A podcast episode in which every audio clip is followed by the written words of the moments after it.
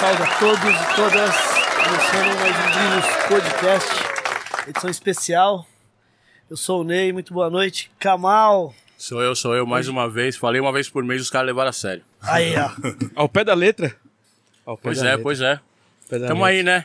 Tamo aí, vamos que vamos. É isso muito aí. boa noite, Neizinho. Muito Boa boa, noite. noite, Kamal.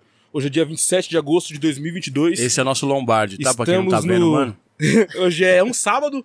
Agora são 9 e 17 da noite. Estamos no episódio 167. 164. Ô, o Kamal me atrapalhando aqui, ô. Não, já, chama- Você não chama mais, não. Já chega. errou o número por já, minha já causa? arrependemos já. Já não vai chamar errou mais. o número por minha causa? É, e é isso aí, episódio 164. Estamos disponíveis em todas as plataformas digitais. Todos. Estamos no- na, Spotify, Deezer, na Apple, na Amazon. todos. Meu, YouTube, basta que também é uma lá. plataforma. Boa, no YouTube. Basta procurar lá Gringos Podcast que você vai encontrar a gente, demorou? Boa. Benzinho, é, vamos agradecer aos nossos patrocinadores, agradecer a Edfire. Fire. A Edfire cola com a gente desde o episódio zero, começou colando com a gente como apoiador, hoje é dos nossos patrocinadores master. A gente tem 5% de desconto lá, basta usar o nosso cupom Gringos Podcast, firmeza? O QR Code tá na tela aí, você escaneou, já cai direto no site dos caras. Demorou? Boa, boa, boa. Neizinho, seja membro do Gringos Podcast, é muito fácil, tem três opções lá. É só clicar no botãozinho Seja Membro. Você escolhe a, a opção que melhor cabe no seu bolso. É importante lembrar que se você for Gringo Master durante três meses, você ganha uma caneca personalizada pelo nosso amigo Airbase. E se você for Gringo Master durante 12 meses, você cola aqui pra trocar uma ideia com a gente. É, igual foi com o nosso amigo Angel Pereira, que tá aqui com a gente no estúdio hoje. Igual foi com o Angel. Bronx. Igual foi com o nosso amigo Peixão. Airbase e o Felipe Peixão também. Demorou? Demorou. É, pra você que não tem cartão de crédito, basta entrar lá pelo apoia.se barra Gringos Podcast. Legal. Demorou? Neizinho, é, antes da gente falar do- das perguntas pro nosso convidado, temos Sim. um recadinho dele, uma, uma labarista dos podcasts, Boa. Harry Góes. Boa, Igor, valeu, hein? Pra quem não me conhece, eu sou o Harry Góes, eu sou cofundador e diretor aí do Gringos Podcast. Pra você que quer montar uma live, um podcast, não sabe por onde começar, que equipamento usar, o que fazer, por onde transmitir, me chama no arroba Harry Góes Oficial, eu dou consultoria sobre o assunto, fechou? Chama lá que a gente troca uma ideia, arroba Oficial, direto lá no meu Instagram. Bora? É isso aí, com você de volta Igor. É nóis. Então é isso pra você que quer montar aí seu projeto de audiovisual, quer fazer aí o seu podcast, não perca tempo e entre em contato com ele, o boninho da internet brasileira, Góes Oficial no Instagram. Boa. Demorou? Daqui a pouco ele tá na dança dos famosos. Neizinho, mandem perguntas para o nosso convidado. É muito fácil, a gente só vai ler Superchat Pix hoje. Ok. Beleza? Tá. Pra você que quer mandar um Superchat ou um Pix, é, ou melhor, quer mandar uma pergunta por áudio ou vídeo pro nosso convidado, tem que ser um Superchat ou um Pix de no mínimo 20 reais. Tá bom. Demorou? É, iremos ler todas as perguntas, independente do valor, mas só iremos ler Superchat Pix. Legal. E vai estar valendo aquele, aquela, aquela entrada lá do, do. Ok, então. É isso. Então não. É isso. Neizinho, Só mandou aqui, ó. adjetivos pro nosso convidado. Rapper, Ator, é, cineasta, é, escritor, escritor. Será que ele é os quatro elementos? Já foi? agitador cultural. Sim. Parar por aí, mano. Na moral. Melhor Você parar. viu como a voz veio, né? Já veio, Melhor já parar de... por aí. Não, para por aí que o Kamal pode levar pra caras. Jamais, jamais. Para por aí. Hoje eu tô Carioca! Carioca. Também, além de tudo. Carioca. Representante, É. pioneiro, master. MV Bill. Salve, salve. Muito boa noite, muito obrigado Fala, meu mano. Satisfação. Estar aqui no nosso Gringos Podcast. Pô, já estamos armando só um tempo já, né? Verdade, mano. Com essa surpresa de Kamal juntos. Tamo aí, né? Tamo aí. Massa. O, aliás, o titular da posição aqui hoje tá trabalhando, o Eric J. Um salve para o Eric J. Salve, Eric. Espero que tenha tudo Valeu, dado Eric. certo no horário. E vamos que vamos. Bill, antes da gente começar, temos alguns mimos. É? Brindes, É brindes. um, é um. Mimo é meio peixão. Peixão é um parceiro nosso, parceiraço do podcast. Que ele Fala sabe quem é ele. Você sabe quem é, é que o Bill sabe. Groove Brigadeiros Artesanais, você gosta de brigadeiro, Bill? Pô, não sou muito do chocolate, mas, pô, presente é presente, cara. Ainda mais com esse nome de Groove. Groove Brigadeiros. Cara, get groove. Ô, Bill, a Groove Brigadeiros atende toda a região de São Paulo, Brasil, entrega nas estações. Você quer fazer uma festa em um evento. Estação de Madureira, entrega? Todas as estações. Se dá um salve, ele vai lá. Ele vai lá. Só ir procurar pela Groove Brigadeiros, firmeza no Instagram. Boa, boa. Já pode Ah, chamar o Bill pra ser garoto propaganda. Fala de novo o que você falou agora. Gotta get to groove, motherfucker. Oh, yeah. Ô, Bill, temos aqui também umas canecas personalizadas tô aqui pra você. aqui. Aí, ó, você já tá aqui, que é o Airbase. Olha aí, olha Airbase, que aí. além de parceiro, ele também faz umas canecas personalizadas Caralho, aí pra foda. gente. Essa aqui, inclusive, ele pediu pra agradecer o Alexandre Demar, ele pediu permissão pra fazer essa. demais essa. Isso, teve outra aqui também, né, uma outra ali. Esse aqui também, pô, não tinha Também. reparado. Esse também é do Alexandre também, Também, cara. ele fez aí pra. O clipe Causa e Efeito. Isso aí, cara. Então é. Umas edições aí especiais pra você, Bill. Especialíssimas, cara. Essas aqui são minhas? São, são, são suas. Qual o nome da, da pessoa que fez? O Airbase BR. Airbase. Airbase. Airbase. Airbase, Airbase, my nigga. How low can you go? O Airbase Alô, atende toda a linha de estampa. Então, pra quem quer fazer aí uma. Qualquer linha de estampa, seja uma caneca, um boné, Foda, uma shoulder bag, só entrar em contato lá, Muito arroba. AirbaseBR. O Kamal ganhou uma também, né? O Kamal também ganhou Ganhei, uma. ganhei. É Essa verdade, aqui é a minha segunda, minha terceira. Sua terceira? Caramba, o Kamal. Tá fazendo uma coleção, hein, meu? Teve a primeira do, do episódio 3, Harry? Não. Nessa eu não ganhei, ganhei só do Slim, essa é a segunda. Olha aí. Do Slim você ganhou, Slim é essa aqui. verdade. Caramba, foda. Ô, Bill, tem aqui também um voucher de 500 reais do Bronx Tattoo. Pra você colar lá e. Lançar aquela da. Bronx Tattoo. Ele é um, é um apoiador aqui do projeto também do Gringos Podcast. Meu, faz as tatuagens de diversos caras aí do rap. Fã de tatuou, rap de muito tempo. fã de rap, tatuou vários convidados aqui também. Meu, Bronx Onde Tattoo. é a- essa avenida aqui? Avenida Celso Garcia, ali na zona leste de São Paulo, perto do Zona metrô Carrão. Zona leste. Do Tatuapé pra lá, né? Eu tô a pé pra lá. Bronx Tattoo.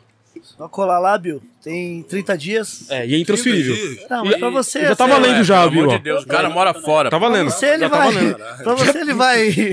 Ele vai dar uma um extend aí, uma, uma versão extend pra você aí. Porra, é, dá mais um prazo aí. que vocês- Daqui a 30 dias. Imagina. Já é difícil pra colar aqui, imagina, vai lá. Bill, muito obrigado novamente aí, meu mano. É louco pra nós aqui. É... Não tem nem palavras. Estou aqui quieto, guerreiro silencioso hoje. Boa. Bill, vamos começar. Assim, o Bill é um cara que já deu 300 mil entrevistas aí, mas fala só um pouquinho do início lá do Bill, pro pessoal aqui do Gringos Podcast, pra gente começar esse grande bate-papo aí contigo. Tá, pô, mano. Primeiro dizer que é um grande prazer mesmo, né, cara, estar aqui com vocês. A gente tá desenhando isso já tem um tempo. Sim. E, pô, cara, tava até participei hoje de uma, de uma mesa ali no Campo Limpo. Foi no, no Pô, Sesc. Mandou bem, valeu, Lombardi. Porra, mandou benzão, Lombardi. Se você levantar só um pouco.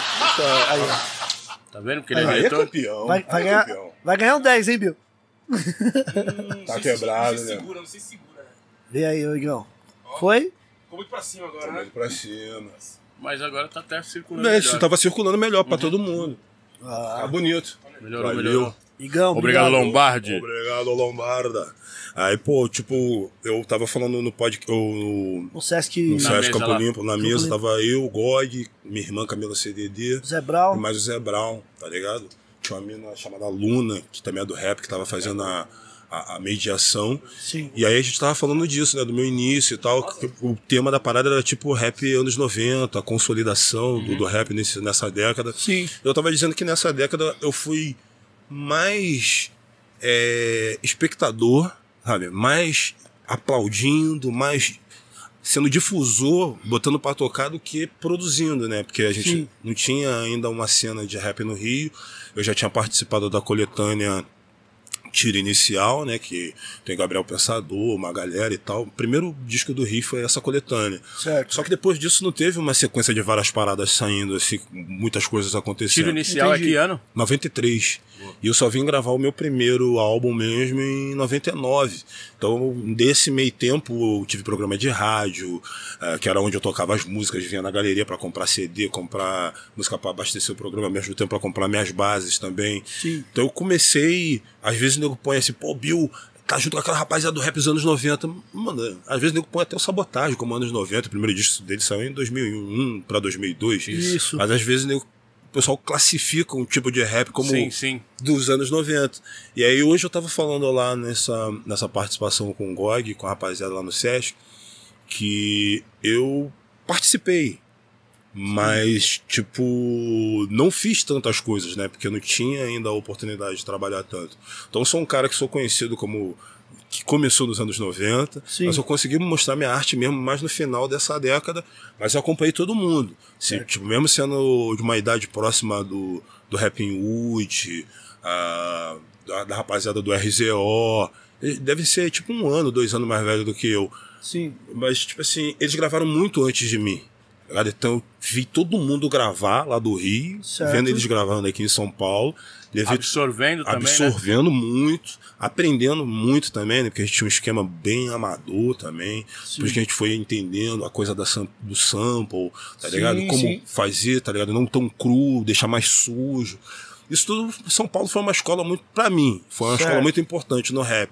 Quando veio os anos 2000, aí a rapaziada que queria entrar no rap já não precisava tanto vir pra São Paulo como eu tive que vir pra ter uma referência de tudo, né, Entendi. mano? E foi muito bom e foi muito rico pra mim, né? Me conectei com muitas pessoas legais, muitas pessoas importantes e criei um caminho pra mim também, né? Uma coisa que eu, que eu, com essa sua fala, eu percebo também é que assim, a gente é, absorveu muito dos anos 90 e colocou isso pra frente, que também tinha um déficit entre o movimento é, brasileiro e o americano dos anos 90. Então, Aham. quando a gente estava aqui fazendo uma parada, eles estavam cinco anos já na frente. Mas uma coisa que é de se pensar é, você no Rio de Janeiro, na Cidade de Deus, onde o funk, o Aham. Miami Bass imperava, como que você pensou em seguir esse, essa vertente, esse caminho do rap mesmo? Cara, tipo assim, eu. Eu era aquele tipo de adolescente invisível, tá ligado? Tipo, que não sabia jogar futebol, pô, não, não, não tava entre as pessoas mais bonitas, não tinha namorada, nenhuma mina queria. Não era uma pessoa legal que ninguém queria ficar próximo, ninguém queria ficar O perto. popular, né? É. E aí, pô, quando eu tive ah, o contato com a música rap, que foi através do, do, do- do- Os primeiros nacionais que eu vi foi no disco O Som das Ruas, né? Que tinha os metralhas. E depois o e Cultura de Rua. Que tinha o Thaís e DJ 1, na época eles ainda eram uma, Uma dupla. Era uma dupla. Pô, então ele era invisível. Aí quando eu vi que eu sabia fazer umas riminhas, pô, riminha, né, mano? Aquela bem infantil, mas que ninguém sabia fazer. Pô, aqui na, na- na- Depois a gente vai falar, eu sei, do livro. Sim. Eu, eu sei que vocês vendem aqui. Pô, no livro eu conto bastante desse meu início, como é que era. Como é e aí foi, eu, né, Bill? eu ouvia bastante do pessoal na Cidade de Deus, às vezes dentro de casa. E aí, pô, isso aí vai te levar aonde, cara? O que que isso aí vai te trazer? Porque o rap era muito impopular. Além de ser uma música falada, a batida, o beat na época não era tão dançante, né? Era mais pensante. Depois que veio as coisas mais aceleradas, mas era bem arrastado. E ainda tocava num assunto que ninguém queria ouvir. Todo mundo tinha um medo, né? Uma, de lidar com isso. Não queria ter essa É. Exatamente, Não responsabilidade. queria ter essa responsa. Mas ao mesmo tempo, foi esse tipo de rap que dialogou com muita pessoa. Que deu as primeiras, os primeiros toques sobre questões raciais, sociais. Pô, que falou pela primeira vez como um, um irmão mais velho. Pô, um pai que eu não tive presente em casa. Então, muitas das vezes que eu precisava dessa voz masculina, mais velha, de experiência, para o rap que tava lá. É, hoje pode ser até uma outra coisa, se transformar numa outra parada, mas nessa década de 90 e e boa parte dos anos 2000, pô, foi uma válvula de escape e ao mesmo tempo um canal de, de, de informação. Pô, Kamal, o pessoal, assim, nas entrevistas atuais que eu tô fazendo, o pessoal me pergunta se eu, o que eu falaria pro Bill lá de trás. Mano, eu diria obrigado. Sim, Obrigado por acreditar, mano. exatamente, porque tudo era pra ir pra outro lugar, né? Exatamente. Tinha tudo pra dar errado, tudo pra fazer merda, pra ir pra um caminho errado. E aí, caralho, do nada você fala assim, "Não, eu quero fazer isso aqui. E acreditar, Acreditar. muito contra Acreditou. tudo e todos. Pra tudo e todos. Pô, mano, tem um DJ muito famoso do Rio de Janeiro, que é conhecido no Brasil, é, que foi fazer um baile lá no Coroado, que é o, que é o clube que tem do lado da minha casa, que eu, eu morava na Cidade de Deus, na casa que eu morava na Cidade de Deus. Ele foi fazer um baile lá, o baile lotado. Aí eu fui conversar com ele, ele falou, pô, você nunca pensou em produzir umas coisas de rap? Que eu já vi, porra, tu fazendo uns trabalhos com os caras de São Paulo. Não, rap não dá dinheiro. Porra, olha os caras de rap de São Paulo. Ninguém tá com dinheiro, tem que fazer funk. Aí começou a falar dos MCs do Rio da época. Falando de tal, Ciclano, Beltrano, tá todo mundo com dinheiro. Mano, aquilo, assim, eu- foi uma porrada que o cara me deu. porque Eu tinha ele como um ídolo, né? Um cara que pode me ajudar.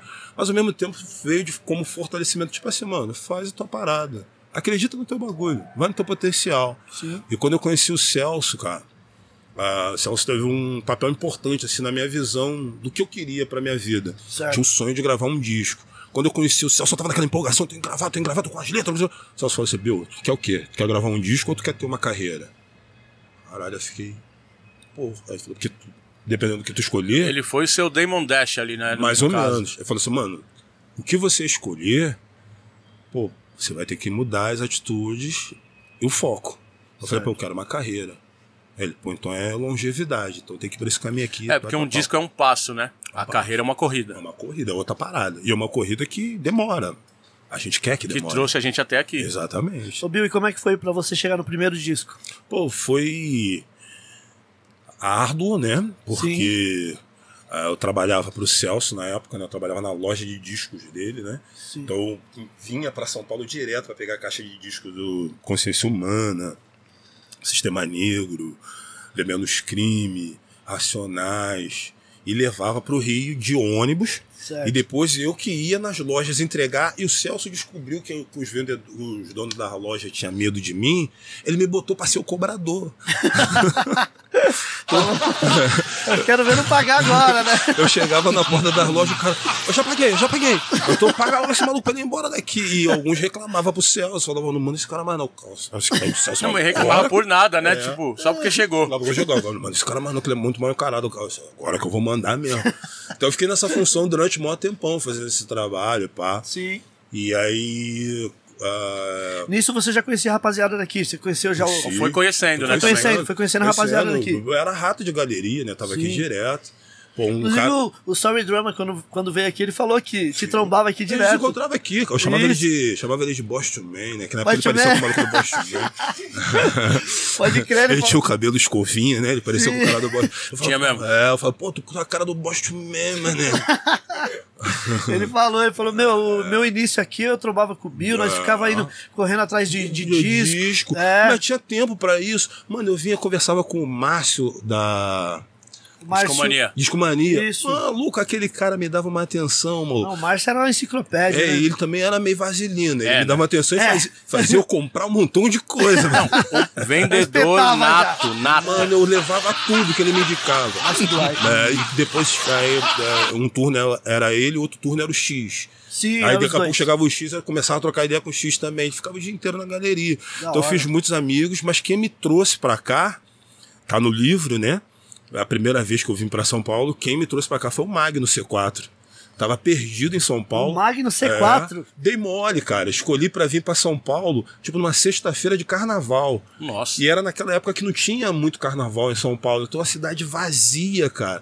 E a gente perdido, encontramos um Magno no meio da rua. Magno começou a trocar ideia com a gente, a gente com medo de ser roubado. A gente quem? Eu e porra, o Adão, que é o meu parceiro Dom Michel, que no livro eu botei o nome dele de Adão, mas é meu parceiro Michel, e veio comigo pra São Paulo pela primeira vez. A gente com o maior medão, porra, a gente pensando que, porra, poderia, poderia ser sequestrado, arrancar nossa cabeça. O cara veio do Rio pensando isso aqui. é, imagina. é porque a gente vê que, com a maluquice de que tinha uma, uma rivalidade entre Rio e São Sim, Paulo, sim. sabe? Aquela coisa do futebol. É, E- que plantam como, né, co- como uma divisão aí e Não, fica no, no imaginário. Exatamente. Aí quando ele chegou e bateu de frente com o Magno C4, um dos caras mais sangue bom que eu conheci da minha vida. Pô, ele foi o cara que me trouxe pra dentro da galeria, me levou pra casa dele, deixou pô, a gente dormir lá, me levou pro Clube House lá em Santo Santo, André. André. É, na área do Ney. Baile da Cascatas. Da Cascata. Mano, eu vinha pra São Paulo, eu trabalhava de estoquista, né, numa loja de eletrodoméstico. Hum. Depois que eu, porra, fortifiquei minha, minha amizade com o Magno, eu armava com ele, pô, posso ele pode. Aí eu trampava a semana toda, dobrava alguns dias pra ter folga No final de semana. no final de semana. Mano, eu pegava um ônibus, vinha, amarradaço, cara. A gente se encontrava aqui, passava o dia inteiro na galeria, ele, pô, trabalhando na, na 25, na 25 25 de março, né? 5 de março. E eu aqui, eu falei, mano, nem se preocupa comigo. Lá eu me acho, tô na Disneylândia, Que tá tudo hora. certo, irmão. Aí ele só passava a noite, a gente se encontrava, ia pra casa dele, mó rolé pra chegar até Santo Você André. lembra onde é? Santo André, é. Demora, Rolê mesmo. irmão. Nessa época era rolê. aí, Mano, a gente pegava tipo um ônibus interestadual, assim, É tipo de viagem, irmão. faz isso. Mas também, mano, a, a satisfação quando a gente chegava lá. A festa era boa, né, Mano, Bill? tocando, eu nunca tinha ouvido numa caixa de som É. rap. Pode crer. Tá ligado? Pô, sabe o que é isso, Kamal? Tu gostar de rap pra caralho. Ah, Tu nunca imagino. ter ouvido numa caixa de som grande. Até Tá? arrepia, a porque chegou- é uma sensação que Mano, quando, quem... a gente, quando a gente entrou quem na. foi lá mano, e- quando a gente entrou na, na casa, no Clubhouse, eu parecia uma criança, mano. Entramos na casa assim. Eu lembro das músicas que tocou nessa primeira vez. Era Method Man, aquela com a. J. Blige. Blige. Mano, o baile caía. É, Easy E, Creep. A Creep and A creep and a crawl and a Mano, creep. Colocava essas paradas, eu falei, cara, mas isso é pesado, e as minas, todo mundo dançando. Todo mundo dançando. Os caras só ficavam putos comigo quando tocava os raga, que eu gostava dos ragas, eles me chamavam de largatixa, né, mano? Não, não, não, aí não, aí não. Não, aí não. Todo mundo encostava na parede e falava, não, não, não, não. Não, não. Pô, mas caralho, mano, tocando Mad Lion é bom pra. Aí, pô, tinha uma que eu gostava, o Magno ria pra caralho. Swingalingalingaling. Ele. Tum, tum. Como é o nome disso aí mesmo? A, a cascata que lançou, né? É, então, é esses Rick aí. Ricardo. Rick né? Ricardo. Esses É. nomes dos bagulho que, tipo, dance, que a gente não É. sabia o nome, só conhecia a música. Só conhecia a música. Essa tocava direto. e, tinha, Tocava, e tinha uma outra do. Porra, tinha uma do. Acho que era. Não sei se era do Mad Lion. Eu, eu- não, acho que é. Pô, tem Ica Mouse e Inica Mouse. Inica Kini Who goes there? Who Goes Ah, There? Who Goes There. Do o pessoal gritava, sou negão! É essa mesmo. Caralho, mano. Essa música é um clássico, Mano, até hoje. Pô, Que tem o Guru. Guru. Guru participa. Tinha uma do, daquele Apache Indian com Tim Dog. Tim Dog morreu agora, né? Pô, pô, one, two, three. Make Way from the India. É, essa mesmo. Caralho, mano, as músicas eram muito pesadas, mano. E tocava, e tocava o Bonnie e todo mundo fazia o passinho. Wake up, wake up, wake up, wake up. Nesse momento agora, o Peixão está em êxtase, porque o Boni foi citado nesse podcast. Mano, ele Peixão é o chorando. maior fã do Boni no Brasil, É, com toda cara. certeza. Puta que Tá pariu. emocionado, sem Daqui a pouco ele manda mensagem. Era foda. Quando tocava o Bonnie no, no baile, essa música mais lentinha. Sim. Tan, tan, todo mundo- tan, Esse passinho. tan, tan, tan, tan. Baile inteiro, mano. Vem cá, vem cá, vem Porra, era foda, mano. Da hora, né? E tinha os Easy do Brasil no baile. Tinha, porra, do Tinha. Dre, Até, tinha o Snoop Dogg. até hoje tem, né? Os caras fantasiados, era muito engraçado. Até tinha o hoje- Ice-T, tinha todo mundo. Até todos. hoje tem. Todos, Method Man, todos os caras do. Tem tinha. Ah, Ou Dirty. Tinha um caminhão né, de, caiu um caminhão de Old Dirty na, Dirty. Da hora. Ô, Bill, então, é, isso foi esse, essa trajetória pra você chegar no seu primeiro disco, vindo aqui pra São Paulo. Eu gravei aqui na, Ah, na Bela Vista, né? No, No ateliê. No ateliê, Ateliê. que é outro lugar também. Que quando eu cheguei também, pô, descobri que vários discos clássicos que eu gostava foram, Foram gravados lá. lá. Aí fui encontrando com as pessoas por lá e tal. cara. trampa lá, até Eu hoje. sou residente É. lá agora. É Residente, mesmo? Olha que coisa calma. foda. Olha que coisa foda. É o Salve, Vander, Vander. né? Isso. Vander. O Vander. Inclusive tem uma parada engraçada, porque você tem uma história longa com o ateliê. E no meio da pandemia a gente tinha que fazer teste de Covid e tal. E um cara foi fazer teste de Covid lá, comigo e com o Slim, que também tá lá. E aí o cara falou assim: Ô mano, é. Eu gosto do som de vocês e tal na primeira vez. Descobriu nós lá, né? Na segunda vez ele falou: Minha prima namorou MV Bill. Aí eu falei: É mesmo? Aí ele falou: É, mano. Aí eu falei assim: Como é o nome da sua prima? Não, ele falou: Não, é prima da minha mãe. Aí eu, né? Quando os caras mandam essa ideia, nós falamos, mas quem que é? Aí ele falou: Não, o nome dela é Valéria e tal. Eu falei: Ela trabalhou aqui. Trabalhou no ateliê. E aí ele: Ô, mano, é verdade, não sei o que. Ele mostrou quem que era. Aí eu falei: É ela mesmo. Trabalhou lá. Aí ele falou: "Mas Já chegou com a carteirada do. M- Minha prima namorou o MV Bill. chegou com essa. Foi, foi. A gente namorou durante um tempo, lá no, no início dos anos 2000. Porra, e. Onde rolou aquela, aquela já famigerada história da calça, Porra, famigerada história da calça, exatamente. que rolou no, no. Pá e tal. É isso aí. Essa história da calça é muito boa. da calça é sensacional. Quem quiser vai lá ver o, o podcast dos manos também, depois ele conta ou lê o livro. É, é, Não, não, essa não tá nem no livro, essa história da Tá calça. bom também, né? Pode colocar tudo lá no livro É. também, que deixa pro próximo. Ô, Bill, aí, esse primeiro disco, quem produziu ele? O seu primeiro disco? Então, nesse primeiro disco, cara, Você saiu pela Zâmbia, né? Pela... saiu pela, saiu pela Zâmbia. A primeira, a primeira edição saiu É, pela Saiu eu- Zâmbia. outra eu- capa, uma coisa né? que eu ia perguntar era Ah. sobre, sobre essa, essa transição que foi primeiro Zâmbia, que, é uma, É. que era Zimbábue antes, uma gravadora tradicional do rap do Brasil, sim. e depois foi distribuído por uma gravadora grande, né, uma multinacional. Então, eu Mas fazia... como foi pra chegar nesse disco? Produzido Massa. por quem? Então, É. eu, eu, eu consegui produzir um. Eu, eu- na minha cabeça é o primeiro. No livro eu conto como se fosse o primeiro. Certo. Mas, tipo, pode ser que não seja. Mas na minha cabeça e na minha mente, eu produzi o primeiro show dos Racionais no Rio. Que eu, porra, eu era doido pra ver um show deles lá e nunca tinha tido. Aí chegaram a anunciar no Circo Voador. Aí, pô, deu um problema que acabou não rolando. E aí, pô, eu fiz a minha correria com a rapaziada que andava comigo na época pra montar o primeiro show do Racionar lá no Rio, né, cara? Então a gente fez o, o primeiro show dos caras. E aí nessa época eu conheci o Celso. Eu puto com o Celso, né? Porque, porra, eu me fudendo todo pra levar os caras pro Rio, daqui a pouco chega o Celso comprando três datas dos caras. Eu quero três datas, o caralho. E eu puto, né? Falei, pô, o cara esperou trazer, porra, pá. pá. E eu puto pra caralho que o Celso, o Celso chegou, porra, negão, quero que você venha fazer a abertura. Eu, porra. Aí, Virou já. amigo na hora. Eu já virei amigo na hora. Já? E aí depois numa. Depois a gente, eu fazer vários shows, né? Com com os Racionais no Rio, eu fazendo a abertura. Pô, o Celso chamou uma reunião com eles numa praça lá da CDD. É, a gente trocando ideia, o Milton, o Milton tava presente também. E aí, pô, o Celso puxou esse bonde, falou, pô, irmão, tipo assim, cara, tipo, o Bill tá abrindo o show de vocês, pô, mas o Bill precisa de ser uma voz aqui no Rio também. Então a gente precisa gravar o disco do Bill. Eu quietinho na mesa, né, mano? Escutando os caras falando. E ele que puxou a ideia, não foi você que não. falou. Ele puxou, porra, o Blue também entrou, falou, pô, não, se for, pô, eu fecho, mas tem que ser feito em São Paulo. Eu só, né, por dentro, né, caralho. e aí, pô, Milton, pô, não, acho que tem que ser em São Paulo, que São Paulo tem uma estrutura melhor. Todo mundo concordou que tinha que ser em São Paulo. Aí, pô, o Celso fechou com a Zâmbia. Eu não lembro se foi o Blue, se foi o Brau que trouxe a minha fita, que eu tinha uma fita que eu vendia nas festas, né? Que é o título, Traficando Informação. Vendia, né? Que eu vi o Too Short fazendo, né, queria fazer igual. Que já é pioneiro. E aí, é, pô, aí ah, teve uma reunião da Zâmbia com o Celso e ali eles pô, acordaram de dividir os custos dessa produção. Vim pra São Paulo e comecei a gravar no ateliê. Pô, pra tu ver, cara, não tinha como eu gravar voz no Rio, nenhuma guia. Não conhecia nenhum estúdio, então eu via pra São Paulo pra fazer teste, qualquer coisa. Tinha que vir pra cá, pra São Paulo. Aí a primeira.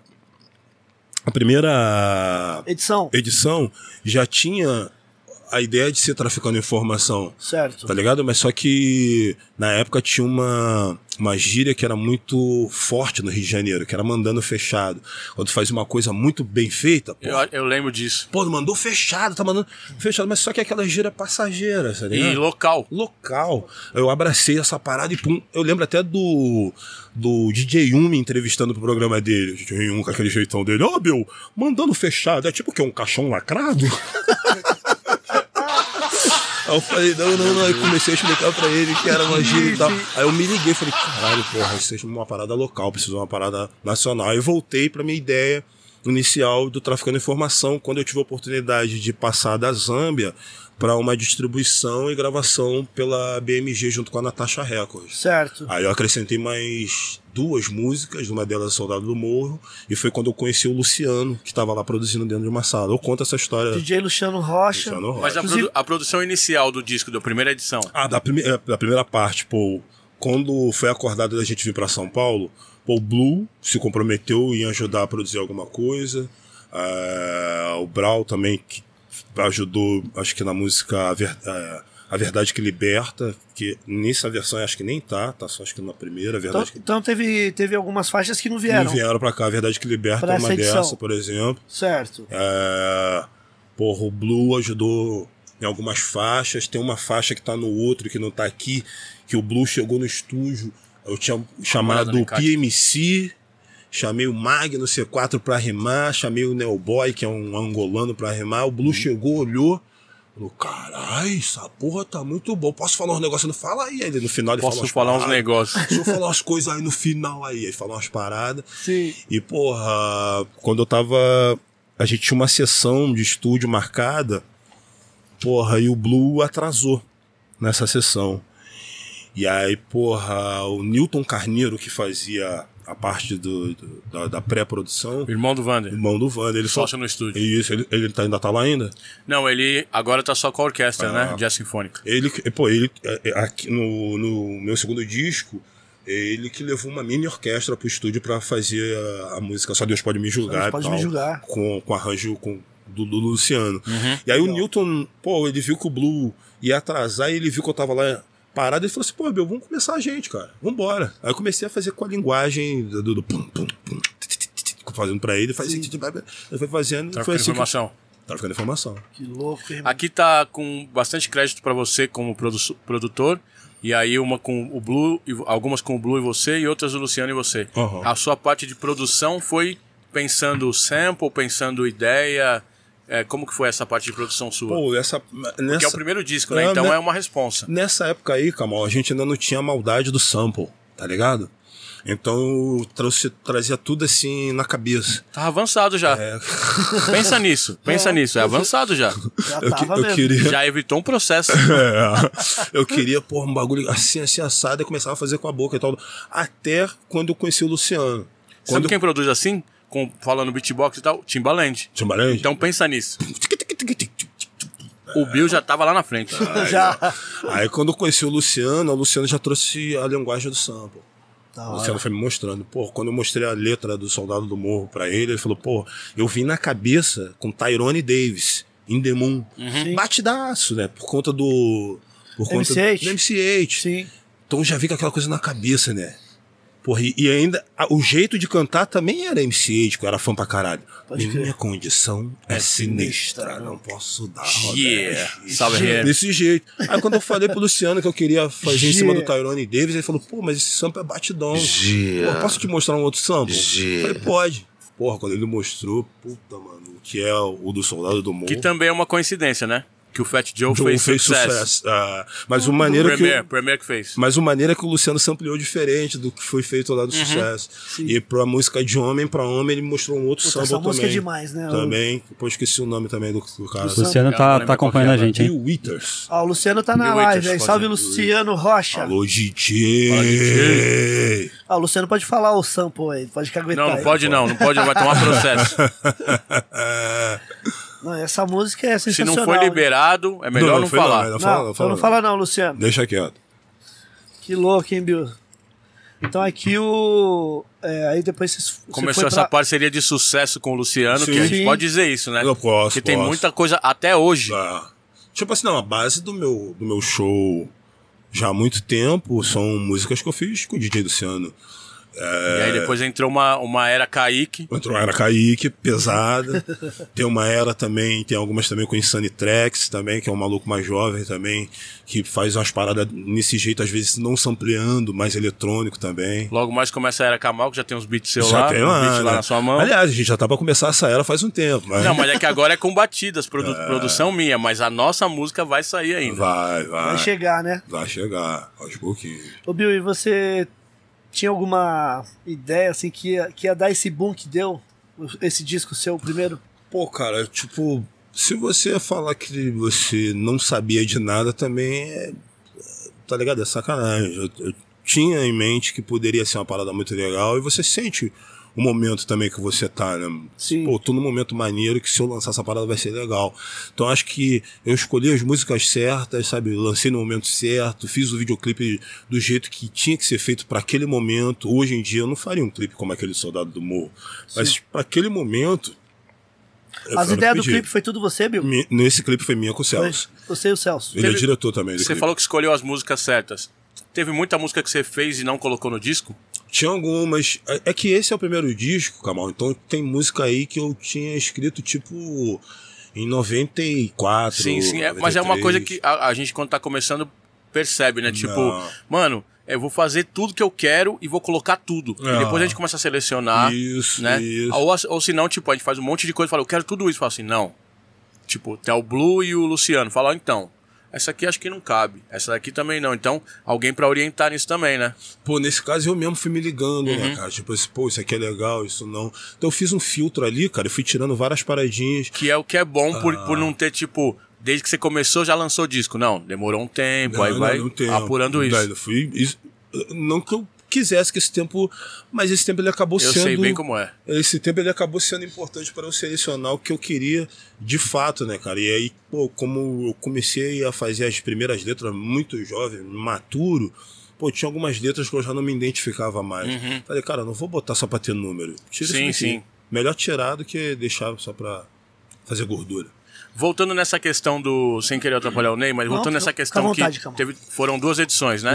Então uma veio com a gravadora grande. Qual a diferença que você notou em fazer o disco negociando com a Zâmbia e fazer o disco negociando com a Natasha BMG, que já tinha um outro alcance e também um outro modus operandi, né? Cara, eu acho que a diferença ficou mais ah, no alcance, sabe? No potencial da, de, da diferença, né? Que a estrutura da Zâmbia era um pouco mais modesta e da, da BMG é gigantesca.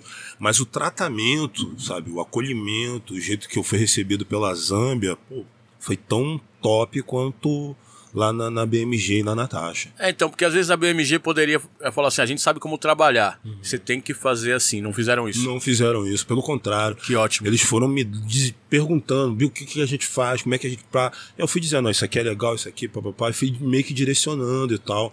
Foi quando eu tive a oportunidade de, de fazer clipes é, é, é, com mais grana, sabe, com mais produção, Estrutura, tudo. mais estrutura. Pô, os- o, o primeiro eu fiz sozinho, né? Que foi o Traficando Informação, foi e Celso fizemos do nosso próprio bolso. Uhum. O segundo a gente já fez com a ajuda da, da, da Zâmbia, né? E, pô, e a nossa entrada na rádio aqui foi foda na 105. Não, imagina. Porque, tipo, na minha cabeça era traficando informação a música pra gente chegar, né? Pra chegar ali no nível de rap de São Paulo que tava tocando Sim. aqui. Só que os caras da Zâmbia são de baile, né, mano? Então os caras postaram uma música mais dançante, que era a noite. Mano, eu lembro da Dinadi, me, mano, tipo, fazendo uma crítica. Mano, eu era. Eu sou fã pra caralho dela, né? Porra, eu tocava a Dinadi no, meu programa de rádio. Porra, a Dinadi, mano, ela dando uma geral, falou, mano. Rap do Rei é legal, mas, pô, essa música tá muito alegre ainda pra ser um rap. Pai, começou. Ela tava falando na realidade, que a Sim. música era alegre mesmo. Mas ela mandou-lhe uma porrada Era assim. pra festa, né? É, era mais pra festa. Mandou fechado. É, então, então não fui muito bem recebido de cara, assim, na rádio aqui, porque eu entrei com a música errada. Aí depois que a galera foi, pô, não, mas vamos ver as outras. Aí, não, aí, aí descartaram a noite, foram nas outras. Aí a noite ficou pro baileiro. Mas é que também tem uma parada de, né, de, de o jeito que era aquela época, né? É, então, ao tipo, momento. a noite é um puta som. Eu acho. Mas que- só que Sim. pro momento, assim, não, vamos colocar isso aqui e tal. É. Então, assim, não. É igual a, a- o, o Winnie Camose. Não, não, não, não. Aqui não não vai dançar, não. Encosta na parede. É. Deixa aí. Fica, Ô, fica na mas é uma moral. puta música, Então, né? entendeu? Ô, Bill, e um- uma coisa interessante também, né? De você já sair pela Zâmbia, porque naquela época lá, o sonho, acho que de qualquer rapper que tava querendo lançar um disco era, Era sair pela Zâmbia. Zâmbia. Até porque naquela época a Zâmbia já tinha feito as coletâneas e tal, tinha lançou lançado Racionais e DMN, entre outros. Então acho que. Potencial. Potencial 3. Então quer dizer, você já. Já chegou no, no selo que era o sonho O de selo. qualquer um É. pra lançar o primeiro álbum, né? Por isso que eu não, não desprezo a minha passagem pela Zâmbia. Porque eu tava, tipo assim, ela, ela pode, poderia ter uma estrutura menor do que a BMG. Mas, pô, no nosso meio, ela era gigante. É a Def Jam do É a Brasil. nossa Def Jam. Tem uns caras que falam que é montar o Montal, né? Ô, louco, aí, hein? É montar. Vamos ficar Aí na Def pegou, Jam, que é bacana também. Def Jam também, Def Jam né? é legal. É, Def Porque era Jam. mais rap, né, mano? Sim. É mais rap. Tipo, tinha até um, um samba, É, então, mas é. tinha um, tinha um, um ritmo em blues ali na Zâmbia, mas o grosso mesmo era o rap.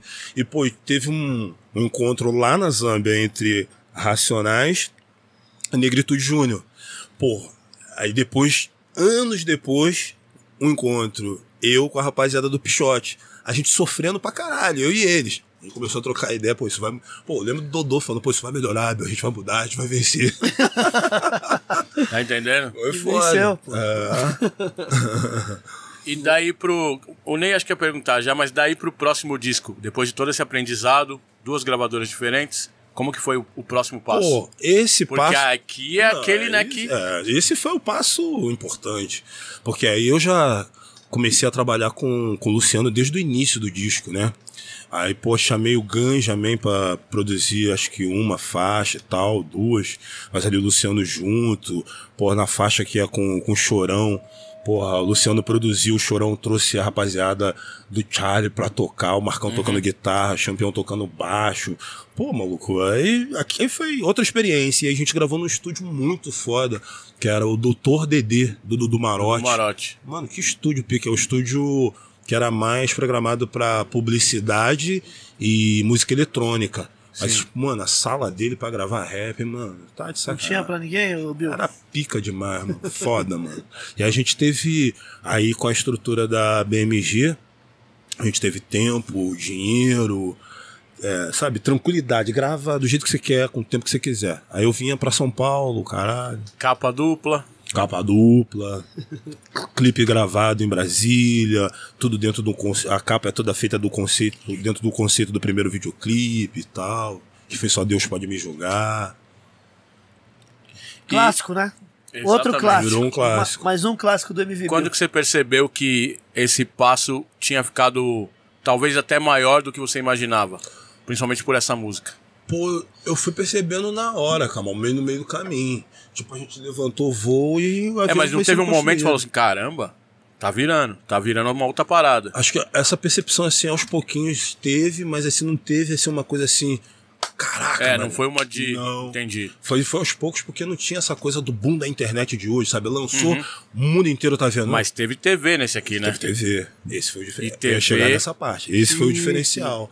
Que, tipo assim, era um momento em que, pô, boa parte do rap daquele momento eu não quer ir no, pra TV, não quer ir pra TV, não quer... Não quero ir no sistema. É, e eu, pô, lá do Rio de Janeiro, eu ficava olhando assim, eu falei, mano, eu sou de uma cidade que não tem cultura de hip hop, não tem festa de rap, que a realidade é diferente hoje, mas naquela época não tinha.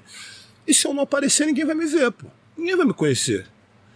E aí, quando começou a surgir as oportunidades de na televisão, pô, eu percebi que dava pra ir, dar o papo que eu queria, fazer o que eu quisesse e Sim. continuaria sendo eu mesmo.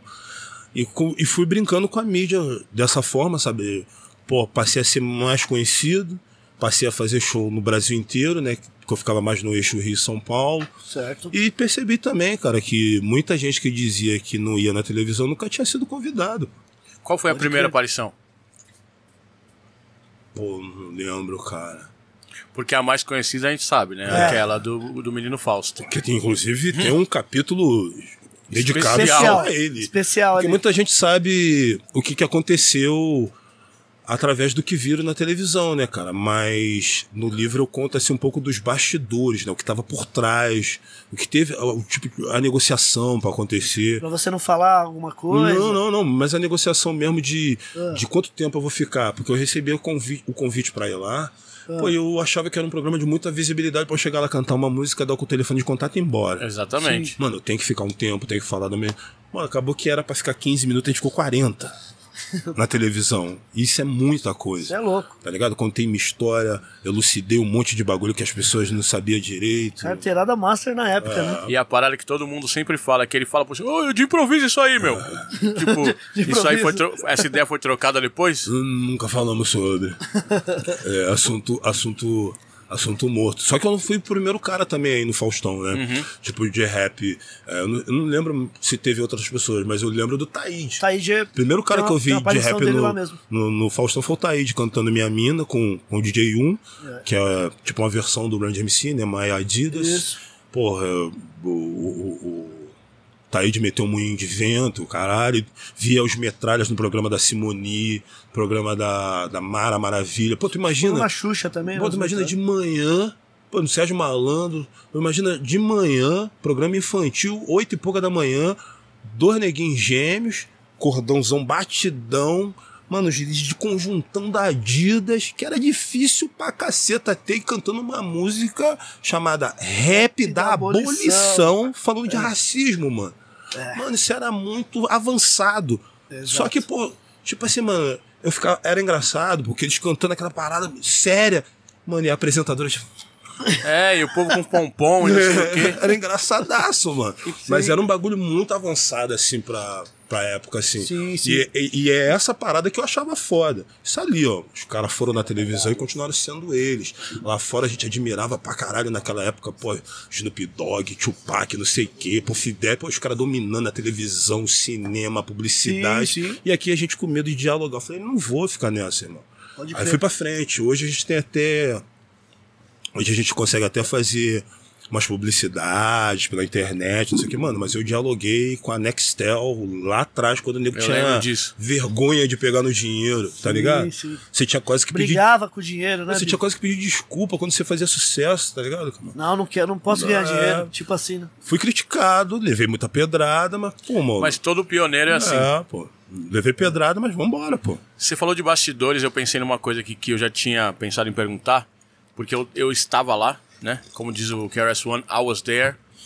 É, como foram os bastidores da apresentação do Free Jazz em Eu, 2001? eu ia te perguntar isso aí mesmo. Pô, cara, eu vou deixar. Isso, isso aí também foi um. Tem um antes e um depois, né, Bill? Na- talvez na sua carreira. Né, foi, foi Porque um. foi Porque um até boom. virou letra também, né? É, tem, Foi tem, um boom isso aí na, Tem- na mídia no geral, né? Eu tenho alguns divisores de, de, de água assim na minha carreira. Esse é um deles. Ele é um. um- Ah, tipo assim, é, a gente tinha sido convidado. Ele é um capítulo do livro também, tá ligado? certo. É, é, eu tinha sido convidado pra tocar, inclusive a gente tá com, com um amigo que vive na Filadélfia aqui. Sim, eu abri o show do The Roots, que é Ah, da é Filadélfia. isso mesmo. né? Foi? Porra, e, e quando eu fui chamado pra tocar, pô, eu era o primeiro brasileiro que ia tocar no main stage, que era o palco principal, mano.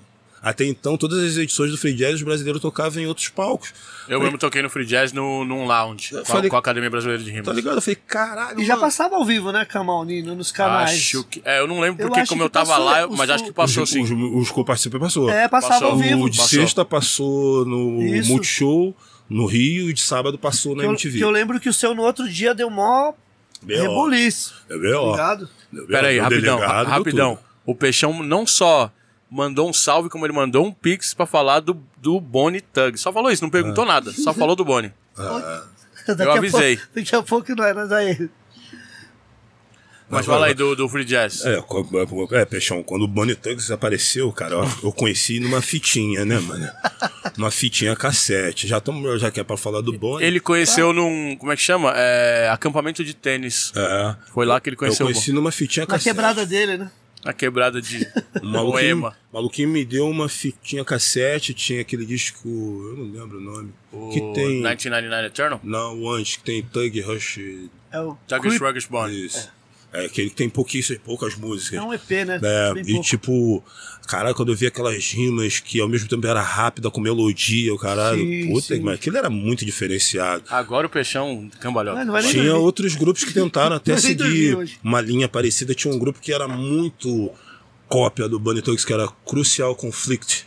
Sim. Que eram de Chicago. Era legal, mas, mano, o Bonnie era uma parada muito diferenciada. A única decepção com o Bonnie, Peixão, é ao vivo os caras fazendo playback, cara. Pô, peixão. quando Agora- eu fui ver, cara, eu vim no show deles Agora aqui. ele liga, agora ele liga na loja. Agora ele vai ligar. Não, Agora, desliga o telefone. Quando entrou o, playbackão, pô, eu pensei que eu falei, agora eu quero ver os caras fazendo aquele bagulho ao vivo, aquela- melodia toda. Não faz. Só dubla. Deus. Ouvi a respirada. Nada, só dubla, só dubla. Ó, o Felipe Peixão ele fala aqui no Superchat. Salve, Bill. Respeito e admiração. Viva Bonnie Trugs. Viva. Viva. Você tá certo, Darlan. Ó, o Landão, samba, rap samba, Cislando. ele fala: Cisla. Salve, Bill. Mestre, Salve, um dos melhores papi. rappers mundial. Militante, postura exemplar. Em toda a arte, seja como escritor, palestrante e ator. Abraços, irmãos Cislando e Lana, tamo junto, família. Pô, paizão, foi pai Paizão. agora Rimou aí. tempo. Quase né? E o jeito que, o- que o Lombardi falou também foi quase Não, meio do o, flow. o né? Lombardi é multi, multi talentoso ali, hein? Ele foi no speed flow, né? Olha, tá Cara, vendo? é É o twista. É é o bom. turista, né? A cara é igual, né? Ó, ô, caramba, carteirada, hein? Cara. Não, Parece mesmo. Amendoísta. Não tinha percebido. Amendoísta tá na Amendoísta. casa. Amendoísta. Amendoísta. também, né? Porra, bonzão. Ô, Bill, e eh, voltando aí do, do Free Jazz, Uhum. como é que foi ó, meio que os bastidores pra você ter aquela entrada? E ter a ideia, né? A ideia. De fazer A a ideia surgiu dessa parada de eu ser o primeiro brasileiro a tocar é, com essa visibilidade. E aí começaram a falar, pô, quem é esse cara que vai tocar? Eu falei, ah, não sei o que, papapá. E aí, pô, na época tava se discutindo muito sobre desarmamento. Só que, pô, toda vez que passava matéria na televisão sobre desarmamento, só pessoas brancas opinando. Nunca perguntavam para pessoas pretas e de favela. Como se elas não tivessem opinião ou já tivessem uma opinião que fosse favorável às armas. E aí ali eu falei, pô, eu e Celso, a gente trocando ideia, vamos fazer uma parada tipo, pô, mano, um protesto. Aí tivemos aquela ideia da arma e tal, de fazer o sinal da paz no final da música, fizemos um discurso falando sobre pô, a, a importância de olhar pela juventude e tal. Sim. Acabou sendo mal interpretado por uma Exa- parte. Mas deu sabe caô. por quê? Porque exatamente eu tando- estando lá e sabendo até onde foi e pensando no que, foi, o que eu vi na TV depois, é aquela parada quando os, os caras reagem, tipo assim, arma, pum, atira e já era. Aham. Então viram você armado, já dispararam a Ah, ideia, já isso, tiraram a arma, ideia. é isso. Não viram o- a parada toda, você tirando a arma da cintura, Uhum. entregando, colocando, acho que foi numa toalha, uma parada assim, tipo, Isso. fazendo o discurso final da paz, não viram tudo isso. Não, é. E aí tem essa... e se viram ignoraram. É, né? exatamente. E como foi pra você lidar com, com essa repercussão depois? Ah, mano, foi ruim porque eu, pô, tipo assim, por mais que a gente estivesse fazendo uma parada ousada, como tinha um discurso, pô, um cuidado, e lá na hora todo mundo aplaudiu, eu falei, pô, foi do caralho. Exatamente. Pô, não, só que no dia seguinte, pô, o jornal me chamando de bandido, dizendo que tinha que ser investigado, dizendo que, porra, a, produção do Free Jazz, pô, colocou uma atração de, de péssima qualidade. Acho um bagulho assim, mano. Me xingando pra Que o pessoal não tava preparado pra, para o que vinha. Na verdade, assim, Para que acho o que, Baby Bill ia chegar. acho que estavam preparados É. pra já, se acontecesse alguma coisa do gênero, já cortar na raiz ali. Independente do que você fizesse de bom ali, pegaram essa parte como o exemplo assim, ah lá, Tá vendo? tá vendo? Não dá pra botar. Mas, pô, a gente sustentou, né, cara? E aí, pô. E é isso? No meio de um. De um monte de coisa, um discurso, uma parada, uma coisa teatral. Aí o pessoal preocupado se a. Pô, aquela arma era de verdade? A arma era de verdade. Irmão, o discurso era verdadeiro. Deu tiro em ninguém? Exato. É, pô. Agora meteu o Eric, mas não atirou em ninguém. Todo mundo vivo. Tô no lugar do Eric, tem que fazer igual a ele. É, faz igual aí, cara. Mesma coisa que. Quando ele manda a mesma coisa, é pior. É a mesma coisa que. O, o relógio do um Faustão. Ninguém pergunta se o relógio do Faustão é de verdade. Ninguém pergunta. Ô, Bill, chegou um superchat aqui do Bruno Roberto. Ele fala: Salve rapaziada, Bill, meu irmão Leandro é um grande fã seu. Eu lembro que ele falou que o primeiro show que ele viu.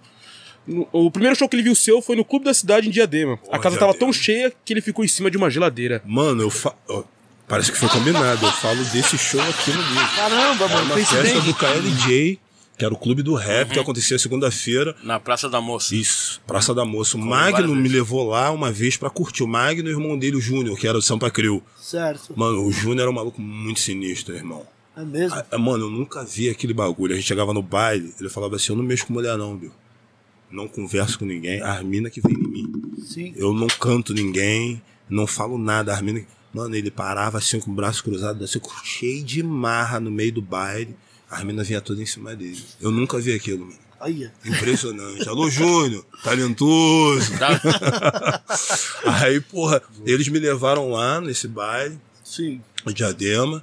E aí depois, pô, eu, nesse dia que eu fui pra conhecer, Certo. eu já, já andava com o meu, meu CD de base. Só que não era a festa do KLJ, não. Sim. Era uma outra festa lá que eu não lembro quem era, mas era de segunda-feira também. Aí Provavelmente do Ébano, do Roger ali, o pessoal que já tava de diadema ali. Era, né? Do, do, do Potencial 3, né? É isso. Aí eu tinha uma base que era uma base do disco do Alibi, de, de Brasília. Que é a- o disco Abutre. No, Abutre. Acho que a última faixa é um instrumentalzão. Eu andava com aquilo no bolso. Aí che- é, chegou na hora lá, pô, o Magno trocou ideia com o cara, com papo. Ele pode tocar, é do Rio. O cara, pô, daqui a pouco vai ter um momento, a gente chama ele. Ah, vai ter um maluco aí do Rio. É assim mesmo, vai ter um maluco do Rio aí. Vai, qual é o nome dele mesmo? Sobe aí, Pablo. Entrei com. Solta a base, só faixa tal. O cara soltou, comecei a rimar, todo mundo, caralho. E, e nós já fazia o. Cruza o braço, aí na hora que olha, olha, aí descruza. Aí tinha uns. Já tinha um. As coisas, a gente chamava de embolada, né? De quebrado. O pessoal hoje chama de speed flow. Aí quando eu comecei a fazer. Caralho, pá! Aí foi a primeira vez que eu fui pra esse baile. Sim. Aí depois armou uma outra parada, não sei o quê. Aí o KLJ me convidou. Pô, Bill, vamos fazer aqui uma, uma festa com a gente e tal. Que era de segunda-feira. Eu falei, mas baile na segunda-feira? Na segunda-feira. Pô, como, é- como é Sempre que fica ele? O pessoal não trampa no outro Aí- dia? aí ele falando, "Es- estrumbado, né? Que é a, a Sim, expressão que ele sim, usou, sim. estrumbado, lotado, lotado. Porra, quando a gente chegou, irmão, aquela fila dando a volta assim no quarteirão, assim, mano. Que bagulho foda. E daquele modelo da época, né? Todo mundo de calça larga, blusa até no joelho, trancinha pra Tudo no caralho. visual. Muita gente com camisa do Bunny Thugs. Ah, fechou. Foi foda. Ô, Bill, é, fala- que aproveitando, falando de, de, de festa, de baile, você fez muito shows no, no- na, naquela época das equipes aqui de São Paulo, que tinha Zimbábue.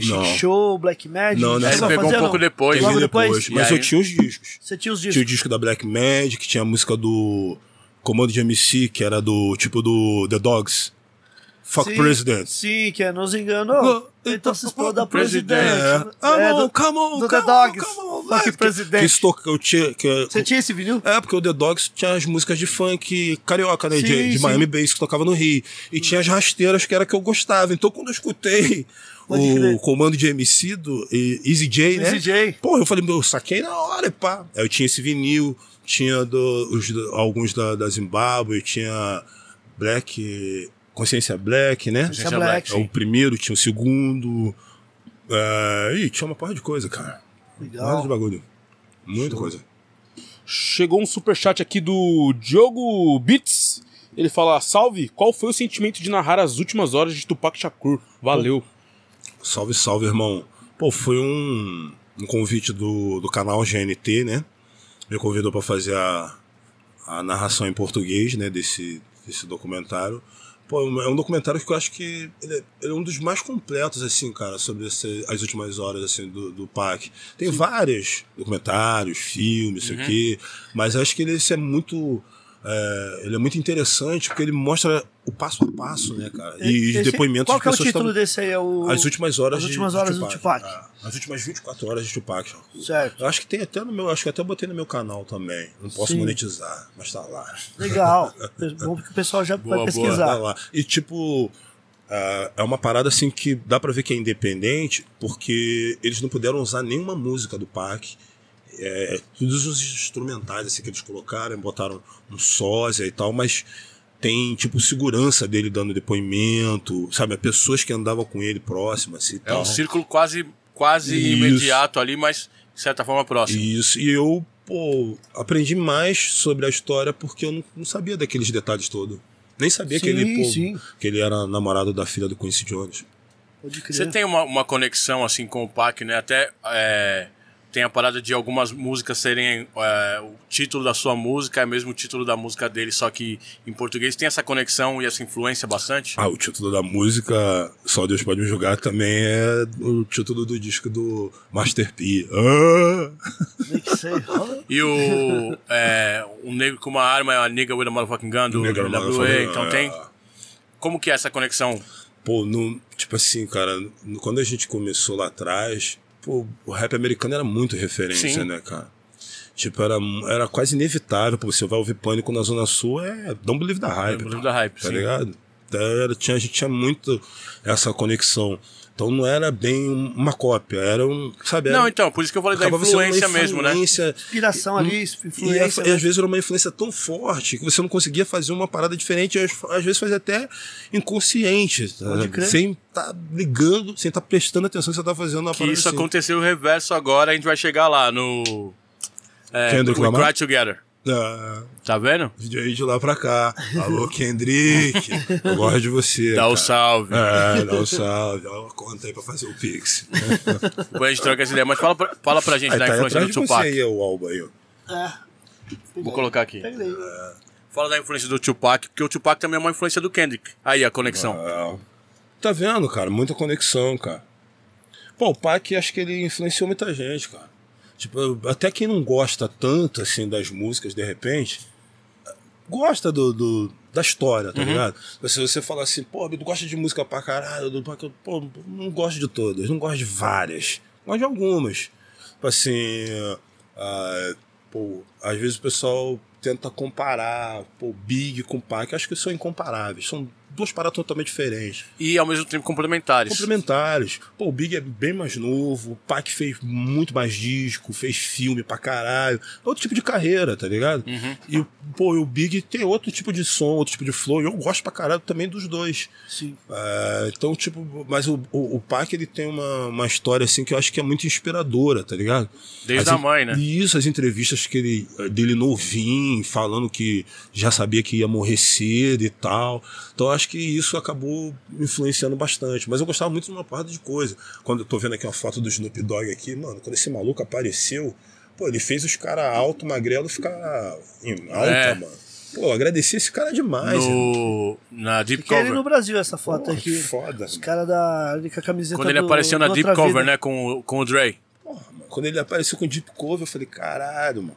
Quando ele apareceu no Nossa Bara de Tang, porra, magrão cantando, não sei o Porque quê. Deep Cover é brabo, né? Embora de Tang é, é chill, né? Tipo, Mas, one, é, mas, two, mas eu gostava dessa onda que eles tiravam, mano, assim, sabe, mais no, no sapato, assim, eu achava isso do caralho. Demais, né? Esse, esse rap que eles trouxeram, porra, da, da, da costa oeste, assim, sabe, mais swingado, mais melódico e tal, era, era muita tiração E vindo do NWA, que já era uma brabeza Pô, já, era milhão. Cara, e os caras. Pô, Dr. Dre, né, mano? Agora, pô, Kamal, você que, é, que pô, produz também, cara, eu não sei é, se, se, se foi um bagulho da plataforma, mas eu tava dando uma ouvida na.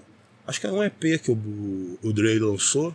Aquele EPzinho da, do, do videogame, né? Eu não sei, que tem uma música com, com Eminem chamada Gospel. Eu acho que é do, do videogame. Pô, cara, tem- as músicas são boas, mas a qualidade, cara, da música é muito ruim, cara. Eu não sei se eu ouvi a versão oficial desse disco na Tenta ouvir plataforma, depois, vou dar uma ouvida depois. E tipo assim, o Dre é um cara que, pô, sempre. Pô, Prezou pela qualidade. qualidade, Sempre. né, mano? Tu, pô, tu põe aquela música Still Dre, mano. Mano, a, a qualidade daquilo, irmão. Paulada, né? Até hoje. Até hoje, cara. Aí ele, esse- depois tu dá uma ouvida, eu tava prestando ouvir, assim, eu falei assim, caralho, mano, mas a qualidade tá meio abafada, meio baixa, assim, sem volume. Pode crer. É, acho que um pouco é também culpa da plataforma mesmo, né? Pode que eles, ser, eles né? dão uma achatada Dá uma umas coisas. chatada. Eu, eu sinto que dá uma chatada, só que na dele tá demais. Dá, tá Vou- vou dar uma abaixo das. Dá uma ouvida depois, até das próprias coisas dele mesmo. Assim, Talvez então. os caras. Isso acon- acontece até com os discos brasileiros, viu, Kamal? Que eu Ah, escuto muito sei aqui. bem. E eu Eu vejo. tô do que lado do Vander lá pra isso, É. ele já pensa em tudo. Eu vejo que alguns álbuns que foram postos Uhum. agora nas plataformas, tem alguns que tá até com defeito mesmo de. É. Aí você volta pra ver, não, não é possível, né? Tem CD Você pulando. volta- É, exato. É isso mesmo. Tem Tem CD, CD pulando. É, dá aquele uma. barulhinho de CD, tá ligado? Uhum. Tipo, pegou, tipo, não tinha faixa em Wave, subiu do Pegou CD, do CD, cara. copiou do CD e ficou. E aí o som fica ruim. zoado. aí às vezes é, dependendo do álbum, às vezes é melhor você ouvir no YouTube, tá com mais qualidade. Aliás, tem vários álbuns que só tem no YouTube. Os discos, os primeiros do do De La Soul, que eu gosto pra caralho. A- Sim. Como tem muito sample, acho que eles não conseguiram a liberação pra botar nas plataformas. Uma coisa, uma coisa rápida. Até falaram pra eu parar de falar e deixar você falar aqui, mas é que essa informação é importante. Eu e o Niak encontramos o DJ do De La Soul Uhum. no, em Nova York agora. E eles estão no estúdio já aprontando as faixas pra soltar nas plataformas com o sample que não foi liberado. Tá arrumando ali pra poder soltar logo menos. Então eles estão trabalhando nisso. Mas vocês estão refazendo a voz também, não? Não, a voz não, a voz vai É. ser original. Porque se eles mixarem de novo também, acho que vai vir com um som mais porrada que tá aquele som rolando. meio abafadinho. Isso tá rolando. Que legal. foda. Ah, informação braba, Aí, ó. mano. Tá vendo, Black? Fresca, Primeira mão, primeira mão. fresca. Quente. Primeira Acabou perna. de chegar de Nova York, Kamal. O Adriano Dida, ele fala: Salve gringos, salve Bill. Qual foi a sensação de ouvir a música, a sua música pela primeira vez no rádio? Valeu. Cara, foi. Foi lá no Rio de Janeiro, né? Foi. Foi na. No programa da Furacão 2000, programa de, de funk, né? De funk carioca. de- na época era de Miami Bass. E o. Só tocava internacional. E o cara que apresentava chamava DJ Grandmaster Rafael. Tá ligado? Ele era o único DJ do Rio de Janeiro que não falava melô. Falava os nomes. Legal. Isso aí que tocou foi Gucci Crew, tal, não sei o que lá. Quem tocou agora aqui foi não sei o que lá, blá, blá, blá. Tinha e, muito esse lance do melô, né? Melô, melô. E aí a gente não sabia, eu queria Era o saber. que- apelido da música. É, E a música não tocava a versão vocal, tocava a versão instrumental. Aí ficava com aquele maior pedação de batida. Tum, tum, tum, tum, tum, tum, sem nada. E todo mundo dançando sem voz, sem nada, sem melodia, sem nada, o tempo inteiro. E aí, porra, tinha uma, uns momentos que o Grandmaster Rafael fazia umas sequências de rap. Aí ele falava, isso aqui, Three Years the Bass, isso aqui, Public Enemy, daí falava o nome das músicas e aquilo. Eu falei, pô, esse cara ele conhece, irmão, ele entende. Aí eu conto no livro que eu fui lá atrás dele pra apresentar as músicas pra ele. Só que eu levei uma fita de vídeo, de fita cassete. Que louco. Porque eu não tinha demo. Aí eu levei a fita cassete, ele riu pra caralho. Aí eu falei assim, pô, mano, vocês estão ligados que estão na rádio, cara. Aqui não tem como assistir. Aí, pô, eu tava- eu fiquei meio triste assim. Ele falou assim, cara, mas só pela tua coragem de vir aqui, eu vou levar essa porra pra casa e vou ouvir. Me dá aqui. Aí levou pra casa, ouviu, me chamou no dia seguinte, falou: vem pra rádio, vem aqui, traz a música de vocês pra gente gravar ao vivo na rádio. Ou seja, eu toco, vocês cantam, tocando na rádio e eu já gravo. Essa foi a sua primeira aparição em rádio? Primeira ação, em rádio. Assim. Que louco. Eu nervosão, porque se errar, mano, vai errado. Sim. Fudeu. Aí chamei o maluco que era do meu grupo, tinha o grupo Geração Futuro na época, fomos pra lá. Chegou lá, o cara soltou o beat e canta. E o beat era um que eu comprei aqui na galeria, mano. De um maluco Ah, meio. todo mundo fazia isso. De um maluco doido aí, cara. É, eu acho que aquilo era uma produção da Cascatas. Ah, é? É, que era um maluco doido assim, um maluco meio branquinho, assim, que parecia meio brasileiro, tá ligado? E cantava com inglês meio, Era o. meio forçado, sabe assim? Será que foi o que o DJ Cuca produziu Eu naquela acho época? que era do DJ Cuca, capa Isso. amarela. É isso mesmo, é o. Sabia que eu nem saberia. É isso mesmo. Eu vou lembrar o nome. O Ney e começou o um- podcast tinha um pra esse momento. Que tinha. Que ele cantava em inglês, né? O Isso. mano. É isso e mesmo. aquele inglês lá. Isso. E tinha um sininho. É isso mesmo. Pô, fez esse beat. Triple X. Triple X. Triple X. Veio. Chegou. Valeu, Vin Diesel. X. Foi em cima desse beat aí que eu, que eu, que eu rimei na rádio. Nem Diesel. Shazam. Caralho, Triple X, mano. É isso mesmo. É o. Triple X. É esse, mano. Você cantava em cima Em desse cima beat. desse beat. Em cima desse vê, essa- música é um clássico até hoje nos bailes É. aqui, viu, Bill? Caralho, Os caras tocam, os DJ, da- é. os caras tocam no baile essa Mas a primeira aí. gravação que eu fiz foi em cima do beat do Too Short, na música I'm Tripping. A Trip É. foi a primeira. Tom, tom. Tom. Saiu do I'm Rio de Janeiro. Tripping. é- Não, imagino. Nossa. Uma coisa, você falou do Rio de Janeiro agora, da, do rádio, da música do Too Short. Como foi pra você depois do disco? Eu não ia voltar lá, Hum. mas eu pensei, como foi pra você depois que gravou o disco, voltar com, com essa, é, essa bagagem mesmo do primeiro disco de rap gravado pro Rio de Janeiro? Porque teve uma recepção. Não tinha uma cena formada, né? Totalmente. Como foi a recepção lá pra diferenciar. di- é, diferentemente daqui ou de outros lugares que tinha mais cena de rap? Cara, eu fazia mais show em São Paulo do que Foi o que eu em imaginei. outro lugar. Então, quando eu voltava pro Rio, tu foi fazer show em São Paulo? meu?" Aí fui. Aí os caras ficavam, caraca, mano, é porra, cara, São Paulo é foda e tal. Aí comecei a levar coisa daqui pra lá, roupa, artigos hip hop. Como eu fiz tipo uma moambinha, né? Começava a vender umas paradinhas. Tinha que formar a cena, né? É, pra formar uma cena. Aí, pô, o cara queria usar um boné, pá, e comprava comigo também. Pô, traz um boné que eu quero um boné, depois eu quero a camisa da banda tal. Inaugurou o Merchan. Fui fazendo. Levando pra lá e pô, a galera foi começando a, a abraçar. Mas, pô, a cultura do, do funk carioca no Rio sempre foi muito mais forte do que, do que o rap. Só que, pô, com a chegada do trap, né, que levou o BPM pra um outro lugar, tá ligado? Agora o diálogo com o funk ficou mais próximo, né? Porque o trap é quase o tempo dobrado Uhum. do, do funk, né? Do, do, do, do, do, do, do Miami Bass lá do É, os caras estão no funk 150, o rap no 75 ou 150 tá rolando há um a tempo, mesma né? coisa, Sim. tá ligado? E aí, pô, tipo, o refrão que o cara cantava em cima do funk rapidão, ele canta em cima do trap. E aí, pô, o brasileiro gosta de música melódica. Pô, foram tirando as rimas. Quase não tem mais músicas de trap rimado. É- A maioria é cantada, né? Sim. Cantada, com voz de, de autotune. Até chegar um ponto de que você chegar para algumas pessoas do Rio de Janeiro, assim, de favela, que não conhece rap a fundo, escuta mais o trap cantadinho. Se você chegar com flow, Bunny Tugs, pô, é legal, mas é muito rápido, né? Ter um flow foda virou um problema para quem quer ouvir uma música mais com melodia, tá ligado? Sim, sim. Então virou uma outra parada, né? Pode crer. O, o Bill, DJ Work Brasil, ele fala: Salve família gringos, Bill, sobre o projeto Pela Paz aqui na Pedreira Guacuri.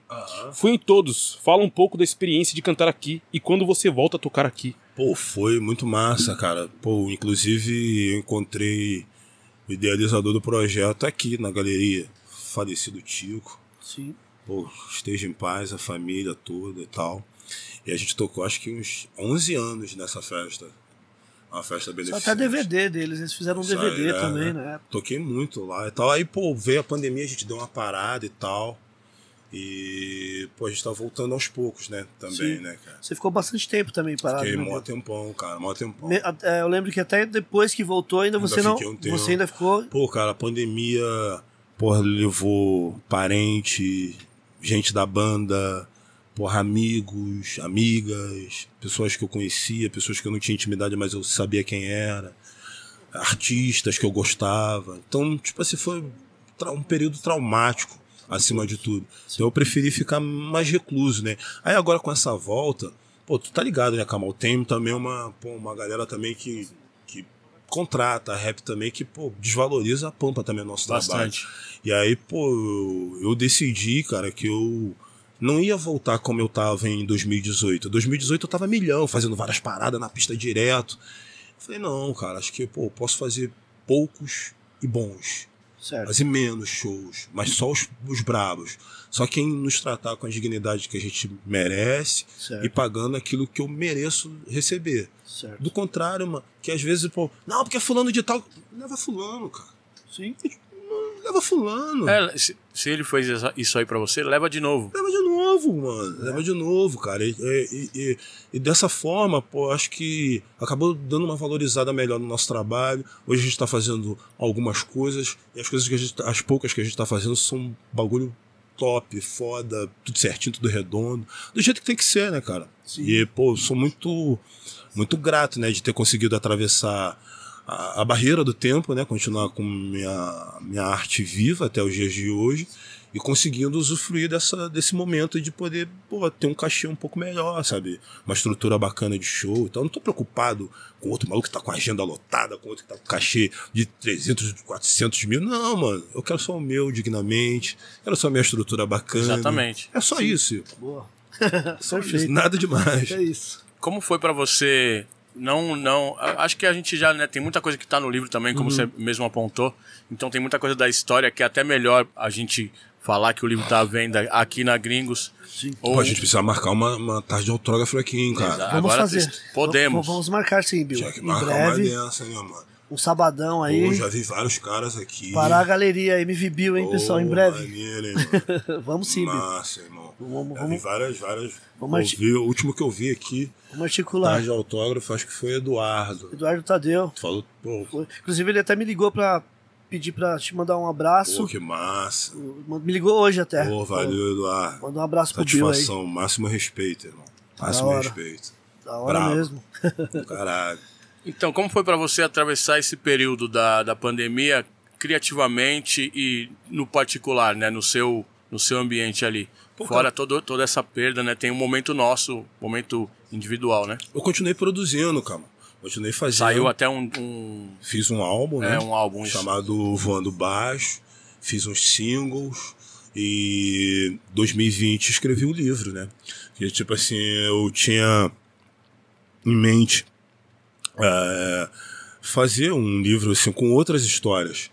Mas aí vem a pandemia, aí me deu vontade de fazer essas histórias. E aí são histórias que eu não me dei tão bem, mas que me fizeram aprender alguma coisa. Exatamente. Tá? Tem uma história aqui de- desse livro que eu fui pra. Primeira vez que eu fui pra Florianópolis, né? Fui tocar em Floripa, Ilha da Magia e tal. Pô, eu achava que, pô, é, Florianópolis, Santa Catarina, Paraná, Rio Grande do Sul era uma coisa só. Tá ligado? Eu não, sabia que eram três estados diferentes. Aí cheguei, pô, em Santa Catarina, pô, primeira vez, todo mundo, caralho, show desse cara. Eu nem sabia que tinha público lá, então parecia, sabe, uma parada assim, porra, internacional chegando, sabe? Sim. Sabe, tá é aquela coisa, aquele encantamento que a pessoa Sim, tem sim. quando vê alguma parada de fora? Muito diferente, é. Muito diferente. Eu falei, caralho, mano, então esse show vai ser foda. Então, mano, a cidade tava parada pra essa parada. Era um show em frente ao mercado público, tá ligado? De lá. Sim. Pô, então, de graça. E, tipo, deu tipo umas 3 mil pessoas na, na rua, assim. Algumas estavam com medo, porque tinha aquela coisa do, do Bill rap marginal, gente com medo de dar merda. Ainda dar- mais nesse estado, né? dar problema. E não deu treta nenhuma. A treta foi eu que arrumei. Ah, é? Eu que arrumei a treta. Como? Não tem treta? Vamos trazer uma de É, fora. eu tô Vamos arrumar, a né? treta de fora. Pô, chegou um bendito de Joinville, que é outra cidade. Certo. O Bendito chegou com a camisa do time. Eu disse, pô, Bill, isso aqui é o time da cidade, sobe com essa camisa. Jack. Pô, subi com a camisa do Jack no palco, mano. Em Santa Catarina. Em Florianópolis, eu com a camisa do Joinville. Havaí Figueirense que subiu com a camisa do Jack. Jack. Fizeram colocar o boné do Jack uma vez em Joinville, só que não coube na minha cabeça. Eu olhei, tinha as cores do São Paulo, eu falei assim, valeu. E não cabia na minha cabeça mesmo. E aí fiquei tranquilo. Que sorte, mano. No meu caso, a camisa caiu como uma luva. Pô, fiquei, porra, subi no O cara palco. pediu o seu número. É, subi no palco, porra, Ney. Tu imagina 3 mil pessoas em silêncio, irmão. Vixe. Eu falei, pô, cadê aquela empolgação de detalhe na passagem de som? Nada. E canta música e nada, e canta outra e nada, e canta mais uma e nada. E só que tinha um maluco que subia no palco toda hora e eu, o segurança empurrava ele. E ele caía. Eu falei, pô, o maluco deve estar bêbado. E toda hora ele empurrava, ele caía. Toda hora ele empurrava, ele caía. Pô, quando, a- quando eu tava na última música, que era uma coisa que a gente fazia desde o primeiro. Da primeira vez que a gente cantou Soldado do Morro, a banda toda tirava a camisa. Quando eu tirei a camisa, eu, uau! Eu falei, pô, a gente só conhece Soldado do Morro. Tá ligado? Eu só conhece essa. É. Aí esse maluco ficava subindo e caindo toda hora. Cheio de sangue. Tava querendo te avisar, mas tu tira essa porra dessa camisa. o show inteiro, cara. Mano do céu. Porra, foi foda. Aí ali eu aprendi uma lição. Não vista a camisa. Faz show, mas não, não vai com esse bagulho de time. Esse bagulho de time as pessoas levam mais a sério do Sim. que outras Não, coisas às vezes que um time, uma, uma, uma facção, digamos assim, né? Uma, uma crio ali dos lugares. Se você escolhe um, você tá falando não pros outros. Uhum. É meio isso, né? É diferente de você tocar em festa de torcida. Eu, eu fiquei tão traumatizado que nem em festa de torcida eu queria tocar. Pô, Nino que tá ali na frente, que é meu produtor, que me convenceu, pô, Bruno, algumas coisas dá pra fazer. Aí eu fui vendo que dava pra fazer algumas torcidas, fui fazendo. Sim. Aí quando a festa da Não torcida, aí pode não tem puxar bonde de ninguém. Essa é, é, a aí não parada. tem problema, aí tu pode É, botar sim, a sim. camisa de. Ó, teve uma, cara, antiga. a- Eu, já, t- eu tava no meu primeiro disco, no Traficando Informação, fazendo show pra caralho em São Paulo. Pô, teve uma festa na quadra da Gaviões da Fiel. Certo. Corinthians, né, mano? Sim. Aí tocou eu. Eu não posso falar o nome da banda pra não, não par. Mas teve um maluco de uma das bandas que ele subiu no palco. Eu entendi a, a, a intenção dele. Eu acho que eu até sei. Ele que queria é. dar um Sim. papo, ele falou assim: salve família. Pô, eu não sou Não, não é corintiano, não, Ele falou assim: eu não sou corintiano, não. Mas eu queria. Quando ele falou, mas eu queria dizer. Não deu tempo, porque quando ele falou assim: eu não sou corintiano, não, outra pessoa gritou lá: nem eu, porra! Aí, mano, começou a voar a cadeira. Mano. Tudo quanto é lado, ca- cadeira de ferro, acabou a festa, irmão. então eu fiquei olhando assim, eu falei, caralho, irmão, o cara não falou nada. O cara só falou isso, pô, eu não sou corintiano, mas eu que... ele não conseguiu. Eu acho que ele ia falar assim, eu não sou corintiano, mas eu queria dizer que eu tenho muito respeito. mas- Sim, não deu tempo. Então, porra, o cuidado com as palavras, tá ligado? Sim, sim. Uma vírgula, tá ligado? A gente que trabalha com a palavra, né? Entendeu? Um pedacinho de nada pode desencadear num bagulho fugido. E essa, e esse episódio em, em Santa Catarina, pô, me, me, me- me, fez ter essa percepção. Com certeza. É uma parada que lá, ah, no Rio de Janeiro, a gente tem que pensar nisso também quando vai fazer eh, show em morro e tal. Eu nunca fiz, mas já soube de quem foi fazer, então tem que pensar nisso, no que roupa usar, que palavra usar, né? Você já sabe circular bem ali no. Acho que também o, o Bill é uma unanimidade, de certa forma, assim, tipo, tem um, um passe livre. De certa forma. de certa- o Nino pode falar pra nós, daqui a pouco o Nino vem. Então, cara, tipo assim, ó, hoje em dia no Rio de Janeiro não tem mais isso. Eu, pelo menos, não tenho mais conhecimento de que a roupa pode ser equivalente ao seu funeral. Isso era. Mas teve. Já teve, pô. Era, pô, era foda, era forte isso. E bizarro ao mesmo tempo. Hoje em dia as cores da roupa não, não tem mais essa, representa, essa representatividade. Você pode entrar com qualquer tipo de roupa e tá tudo certo. Ô Bill, o Gé Versátil, ele fala que sempre coisas maravilhosas. Boa noite, Bill. Sobre Pretos no Topo, a favela venceu. Muita gente ainda com dificuldades. Qual sua visão sobre? Mano, no meu último disco tem um. Tem um trecho da música chamada Bocejo, que eu falo isso, né? Ah, que é muito cedo pra dizer, sair gritando por aí que a favela venceu. A gente tem algumas vitórias individuais, né? Que devem sim ser comemoradas. Pô, tem muita gente da música, da arte, do rap, do funk, ah, que tá fazendo dinheiro muito rápido como a nossa geração não conseguia fazer, né? Que era outro momento, era outra parada. Sim. E eu acho isso muito foda. Jogador de futebol começou ontem, tá rico, é muito bom, mas isso são vitórias individuais. Agora, a vitória coletiva, cara, a gente tem algumas, sabe, mas muito pontuais. Tá muito longe da gente ter, sabe, uma parada que a gente possa gritar, a favela venceu. Se a pessoa venceu sozinha, mas quiser gritar de maneiro, mas saiba que o coletivo ainda sonha ainda com um momento de vitória. As pessoas às vezes ficam presas na parada do, do, do no topo, sabe? A música Poetas no Topo é uma parada, é outro bagulho, é uma música. Certo. É uma, uma música, é uma metáfora, é uma brincadeira quase. Agora, porra, a gente quer estar no topo de verdade. E isso não, não pode falar pra todo mundo. Tá ligado? Tem muita gente que não conseguiu nem subir um degrau. Não pode falar por todo mundo, também. né? Tipo isso. E muita gente também nem conseguiu subir um degrau. Como é que ela vai se sentir no topo ainda? Entendeu? E às vezes o, o caminho de chegada nesse topo para um é mais fácil, menos dificultoso. Para outra pessoa vem diferente. Então acho que ainda a gente almeja a vitória, mas essa vitória ela não vem no coletivo para todo mundo. Perfeito, Bill. Pegando esse gancho do Poetas no Topo, que a gente tava lá junto, Juntos. é, eu vejo também que tem uma circulação boa, uma conexão boa sua com muita gente de outras vertentes, de, de uma geração mais nova, Aham. de uma transição. Como é pra você fazer essa transição? Gente que chega em você, você que chega nas pessoas, tá prestando atenção em tudo que tá acontecendo e como foi essa vivência? Porque no Poetas no Topo, o senhor rimou quatro minutos, quatro minutos, sem refrão nem nada. E tem até o episódio do Troca o beat pra mim. Você também trocou o beat também. Aí tem uma diferença que a gente já pode falar. Mas você fala troca o beat pra mim e você tá nas duas partes, né? Aham. Como, f- como que é essa circulação e como foi esse episódio do Poetas no Topo? Então, cara, assim, é, eu, eu sou da antiga, né? Sou old school, sou velha guarda, com muito orgulho, mas eu nunca reneguei o novo, sabe? Eu nunca fechei os olhos pra, pra novidade, nunca tive medo de arriscar, porra, eu nunca deixei de gravar. é, independente do resultado, eu sempre achei que tinha que fazer coisa nova, fazer coisa atual. Pô, eu ainda continuo sendo conhecido pelo Soldado do Morro, Sempre você, só Deus pode me julgar. sempre você se atualiza, né, Mas Bill? eu tô sempre fazendo música nova. Pode ser refém do soldado, né? É, pô, a pessoa pode até não curtir a que eu lancei, mas eu tô sempre fazendo músicas novas. Então eu acho que existe aí um caminho que é via de mão dupla, sabe? Que eu, pô, me coloco na posição de também de aprendiz.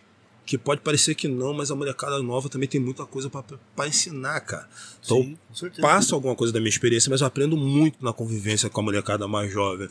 E aí, pô, comecei a convidá-los também para as minhas paradas, fui convidá-los para fazer várias, várias, várias coisas também. E a experiência no Poeta no Poetas no Topo foi pô, foda porque eu tava no meio de um monte de gente que eu acho bacana, gente mais jovem, pô, tinha gente também, tipo, nós, assim, tipo o Kamal, que também admiro desde o Consequência e tal. E, porra, e a gente tava ali, pô, fazendo uma parada. Nossa rima, tá ligado? Quatro minutos. Quatro minutos, cara. Eu, tipo, Como que veio essa canetada de quatro minutos? É que, tipo assim, Kamal, o Poetas no Topo, eu sei que é um. Que é um um projeto que tem visibilidade. Sabia que muita gente ia ver, muita gente ia assistir. É, muito mais do que algumas músicas minhas. Então, mano, eu vou fazer um- uma canetada daquelas, tá ligado? Você sabe como é que Inspirado, funciona, tá lógico. ligado? Aquela canetada braba.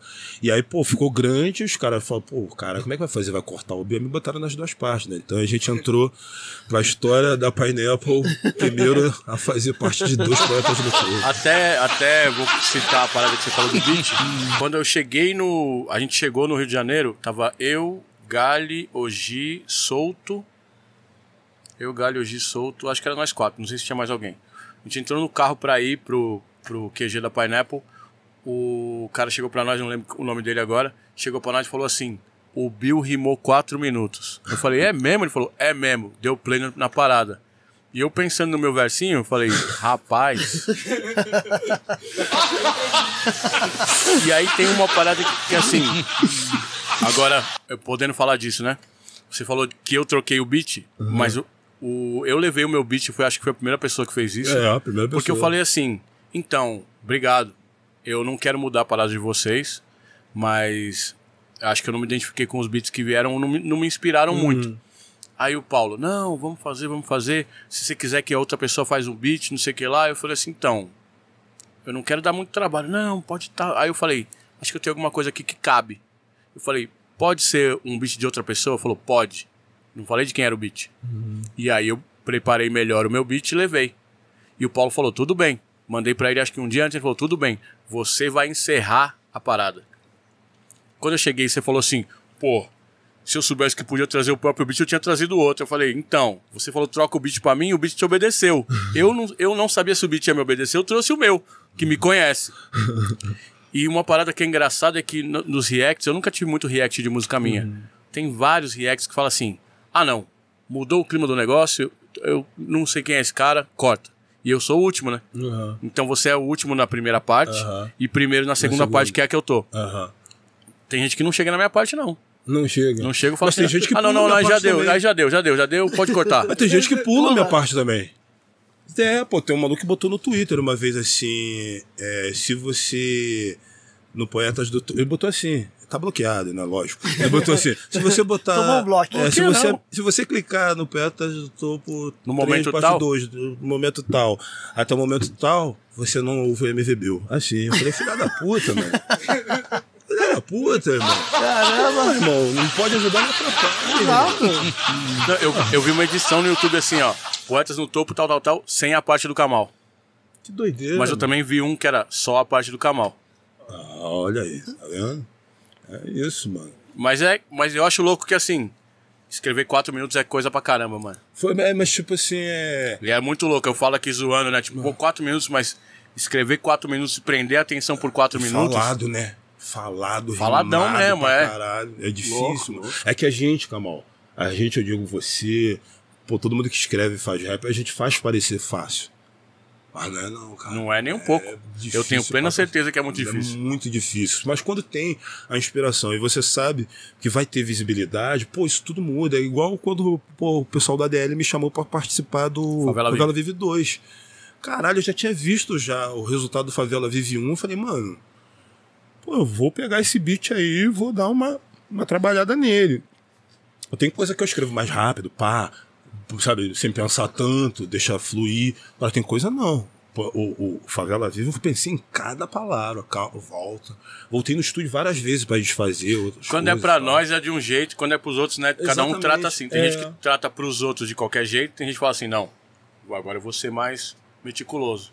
É, tem, tem música assim que às vezes eu faço. Eu acho, né? Que eu participo com outras pessoas, eu acho que parece que eu, eu dou mais um, um talento, sabe? Dou uma atenção um pouco maior. Tem e mais tal. cuidado, É, viu? parece que tem mais um cuidado. Não sei, mano. Eu acho que acontece isso direto. É coisa que a mãe fala, não faz bagunça na casa, Por causa dos, dos outros. Haja é. direitinho. Agora na nossa casa já bagunça. Já, não, eu vou Já tá testar mais isso suave, aqui. é. Vou testar um Master P aqui. Ah, Já é. ver o que acontece. Agora, pô, tipo assim, a gente tava falando de, de juntar com a rapaziada mais jovem. Eu, eu tô. Vou falar aqui pra vocês em primeira mão, né? Em primeira perna. Tô terminando um, disco, né? Fazendo uns experimentos com, com drill, com trap. Pô, o drill, assim, pô, aproxima muito do que eu gostava de ouvir, né? Que era o grime e tal. Sim, sim. Os, os caras da Inglaterra lá, que eu achava maneiro. Pô, Legal. Fiquei muito tempo na Inglaterra, ia de pra lá direto. Então eu conheci o som de lá, dos caras de lá, gostava pra caralho. Pô, do, do, do, do sotaque meio jamaicano. Tem algum, algum exemplo de artista de lá?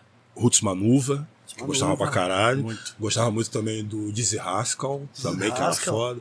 Tinha um outro chamado Rolling Deep, que era uma galera, vários caras e tal. Uma banca. É, e eu gostava É, muito. Rolling Deep, a tradução é meio que isso, andar de galera mesmo, né? É. Entende o que? Rolling Deep é quando você tá com vários. Do Rolling Deep. Então, Rolling Deep era o nome da banda com um montão de rapaziada assim. Então, tipo, é, eu já curti esse tipo de som. E aí, pô, quando veio o drill, assim, pô, me Achei que eu identifiquei. bater nenhuma vez. Bateu onde? No microfone? É, foi a primeira vez. É. Pô, eu me identifiquei muito, assim, com, com o tipo de som, né? Tipo, com estilo. E vi ali uma oportunidade de falar sério, né? Porque do drill tem essa parada. Tem muitas que faz umas tiradas, o negócio de, de, de, de dinheiro, do copão, com mulher, com não sei o que, com carrão, mas tem muita parada também de falar da vivência, da realidade. sim. E aí eu vi ali uma, uma oportunidade de fazer um lance assim. Aí, aí fiz três drill e um trap. Muita gente acha que trap só dá pra fazer cantando com autotune. Não, mano. Trap dá pra você fazer rimando. Sim. Com rima mesmo de É, verdade. diz o T.I., né? O T.I. não rima com o Tá autotune. ligado? E tem vários outros que não. O Kendrick, quando rima em cima do Sim. trap também. Pô, Ele muda a voz, mas, dá voz, tipo, mas o autotune não, não. não põe. E aí, pô, fiz um, um trap que eu chamei o. Fiz o, escrevi o refrão, né? Aí chamei o Lorde pra cantar pra mim. Da DL? refrão, Lorde da DL. E dividi o vocal dessa com Freud. Vixe. Tá ligado? É, aí no drill tem uma que tem a participação do Major RD. Tava esperando esse nome. Quando você falou drill, eu tava esperando esse nome. Major RD, que pô, ele, pô, a gente tem uma foto de 2016, como ele é bem jovem. Pô, em 2016 ele era uma, um moleque, quase uma criança, né? Então, ele Sim. postou uma essa foto, a gente falou pela internet. Ele disse que o pai dele mostrava o meu som pra ele. Eu falei, olha que bagulho foda. E a gente se conectando agora. Louco fazendo- demais. Ele entrou na música. Que legal. Aí quem eu trouxe pra um drill? Quem eu trouxe pra um drill? Rashid. Rimou muito. Olha, Michel. Quebrou muito, Boa. mano. É porque eu gosto da, da métrica dele. Acho que o Rashid ia ser um dos caras, assim, da, da geração depois da minha, assim, sabe? Assim, um dos mais completos, assim, muito versátil, Legal. lírico pra caralho, sabe? E assim, pô, mostrei pra ele o que que era, ele já entendeu, já escreveu rápido, compromissado com a parada. Ele é muito. Muito, Muito. mano, preocupado. Chegou aí certinho, viu o tal, eu falei, caralho, que Que certinho. legal. Rimou muito, mano. Boa. Rimou muito. Perguntaram em ele esses dias no- numa caixinha de perguntas sobre Rashid num drill e ele falou que experimentou alguma parada, não sei se no disco dele só que ele falou, mas ele não tinha citado essa, já Pô, tá é, em primeira pô, mão. é ético também. Também, lógico. É ético. Tipo, se é outro cara já. Não, vou esperar o Bruno. Não falou nada, irmão. Da hora, Pô, profissional. Não, maluco brabo, profissional. Falou nem pra mim que sou amigo dele, irmão dele, falou com ele todo dia. É ética, mano. E, tipo, ele rimou muito no bagulho, mano. Mandou Legal. muito, muito, muito bem, assim. Brincou. Já tem data de. de... Pô, ainda não, Ainda cara. não, é mas já é- tá. Você Como também é? calma, né? Já deu a notícia em Já quero. mão. Já, É que o Ney, a cabeça de vendedor, ele fala assim, quando sai o vinil, o eu já quero vinil já. Pô, como, como é um ano meio embolado, né, cara? Tem eleição, Copa do Copa do Mundo. Mundo, Daqui a pouco acabou a Copa do Mundo, já vem Natal, Ano Novo. Sim. Aí tem que ver uma data bacana pra você fazer o lançamento. Diferente, né? Quando, porra, é um artista que, que tem hype, tá estourado, tu lança, mano, Qualquer qualquer, dia, irmão. Sim. Que tá- todo mundo vai estar lá. Em qualquer hora. Agora, quando você tem um outro tipo de trabalho, a gente tem um trabalho de muito. De muita mídia espontânea também, né? Sim, sim. E aí a mídia vai estar toda voltada para outros eventos, para outras paradas, e aí a gente acaba não conseguindo espalhar a notícia de que a gente lançou um disco. Perfeito. Tem gente que anuncia de um dia pro outro e fala, meu Deus, É. saiu. Saiu, é isso. E aí, t- mas você tem que ter a sagacidade, a sacação de saber que isso não funciona dessa maneira para todo mundo assim, né? É, o Eminem fez isso, né? Ele lançou, ninguém o Eminem, sabia. a Beyoncé, tipo, de o uma J. quinta Cole. pra sexta-feira, pessoal, de manhã, só o que falava era o Eminem. Lançou o disco na madrugada e, e- e- e muito louco, Kamal. Ele lançou, só que lá nos Estados Unidos já tinha o físico já. O bagulho já tava tudo feito, escondido. já. Não, já é, tinha vinil. não é no susto, nada já, é no susto. Já tinha o vinil, CD e nas plataformas. Aí é o Eminem, né, cara, também. Muito louco, muito louco. Aí tu vai pegar um outro maluco que não é o Eminem, É. aí faz isso, vai ter que sair no dia seguinte e falando pra todo mundo, gente, eu lancei meu disco, eu lancei meu disco, eu lancei meu disco. Eu poderia mostrar, por favor, uma É. musiquinha que eu compus? Ô, Bill, Jefferson dos Reis mandou aqui, salve gringos. Bill, satisfação total te mandar essa mensagem, irmão. Mano, como foi participar do Brasil Escadinha? Música A Escolha é Sua. Conta aí, mano. Um abraço do lado leste, valeu. Esse, esse disco aí foi um disco Celso.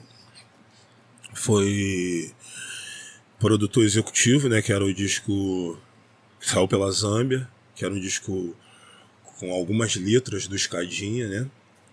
Mas tinha outras que não eram.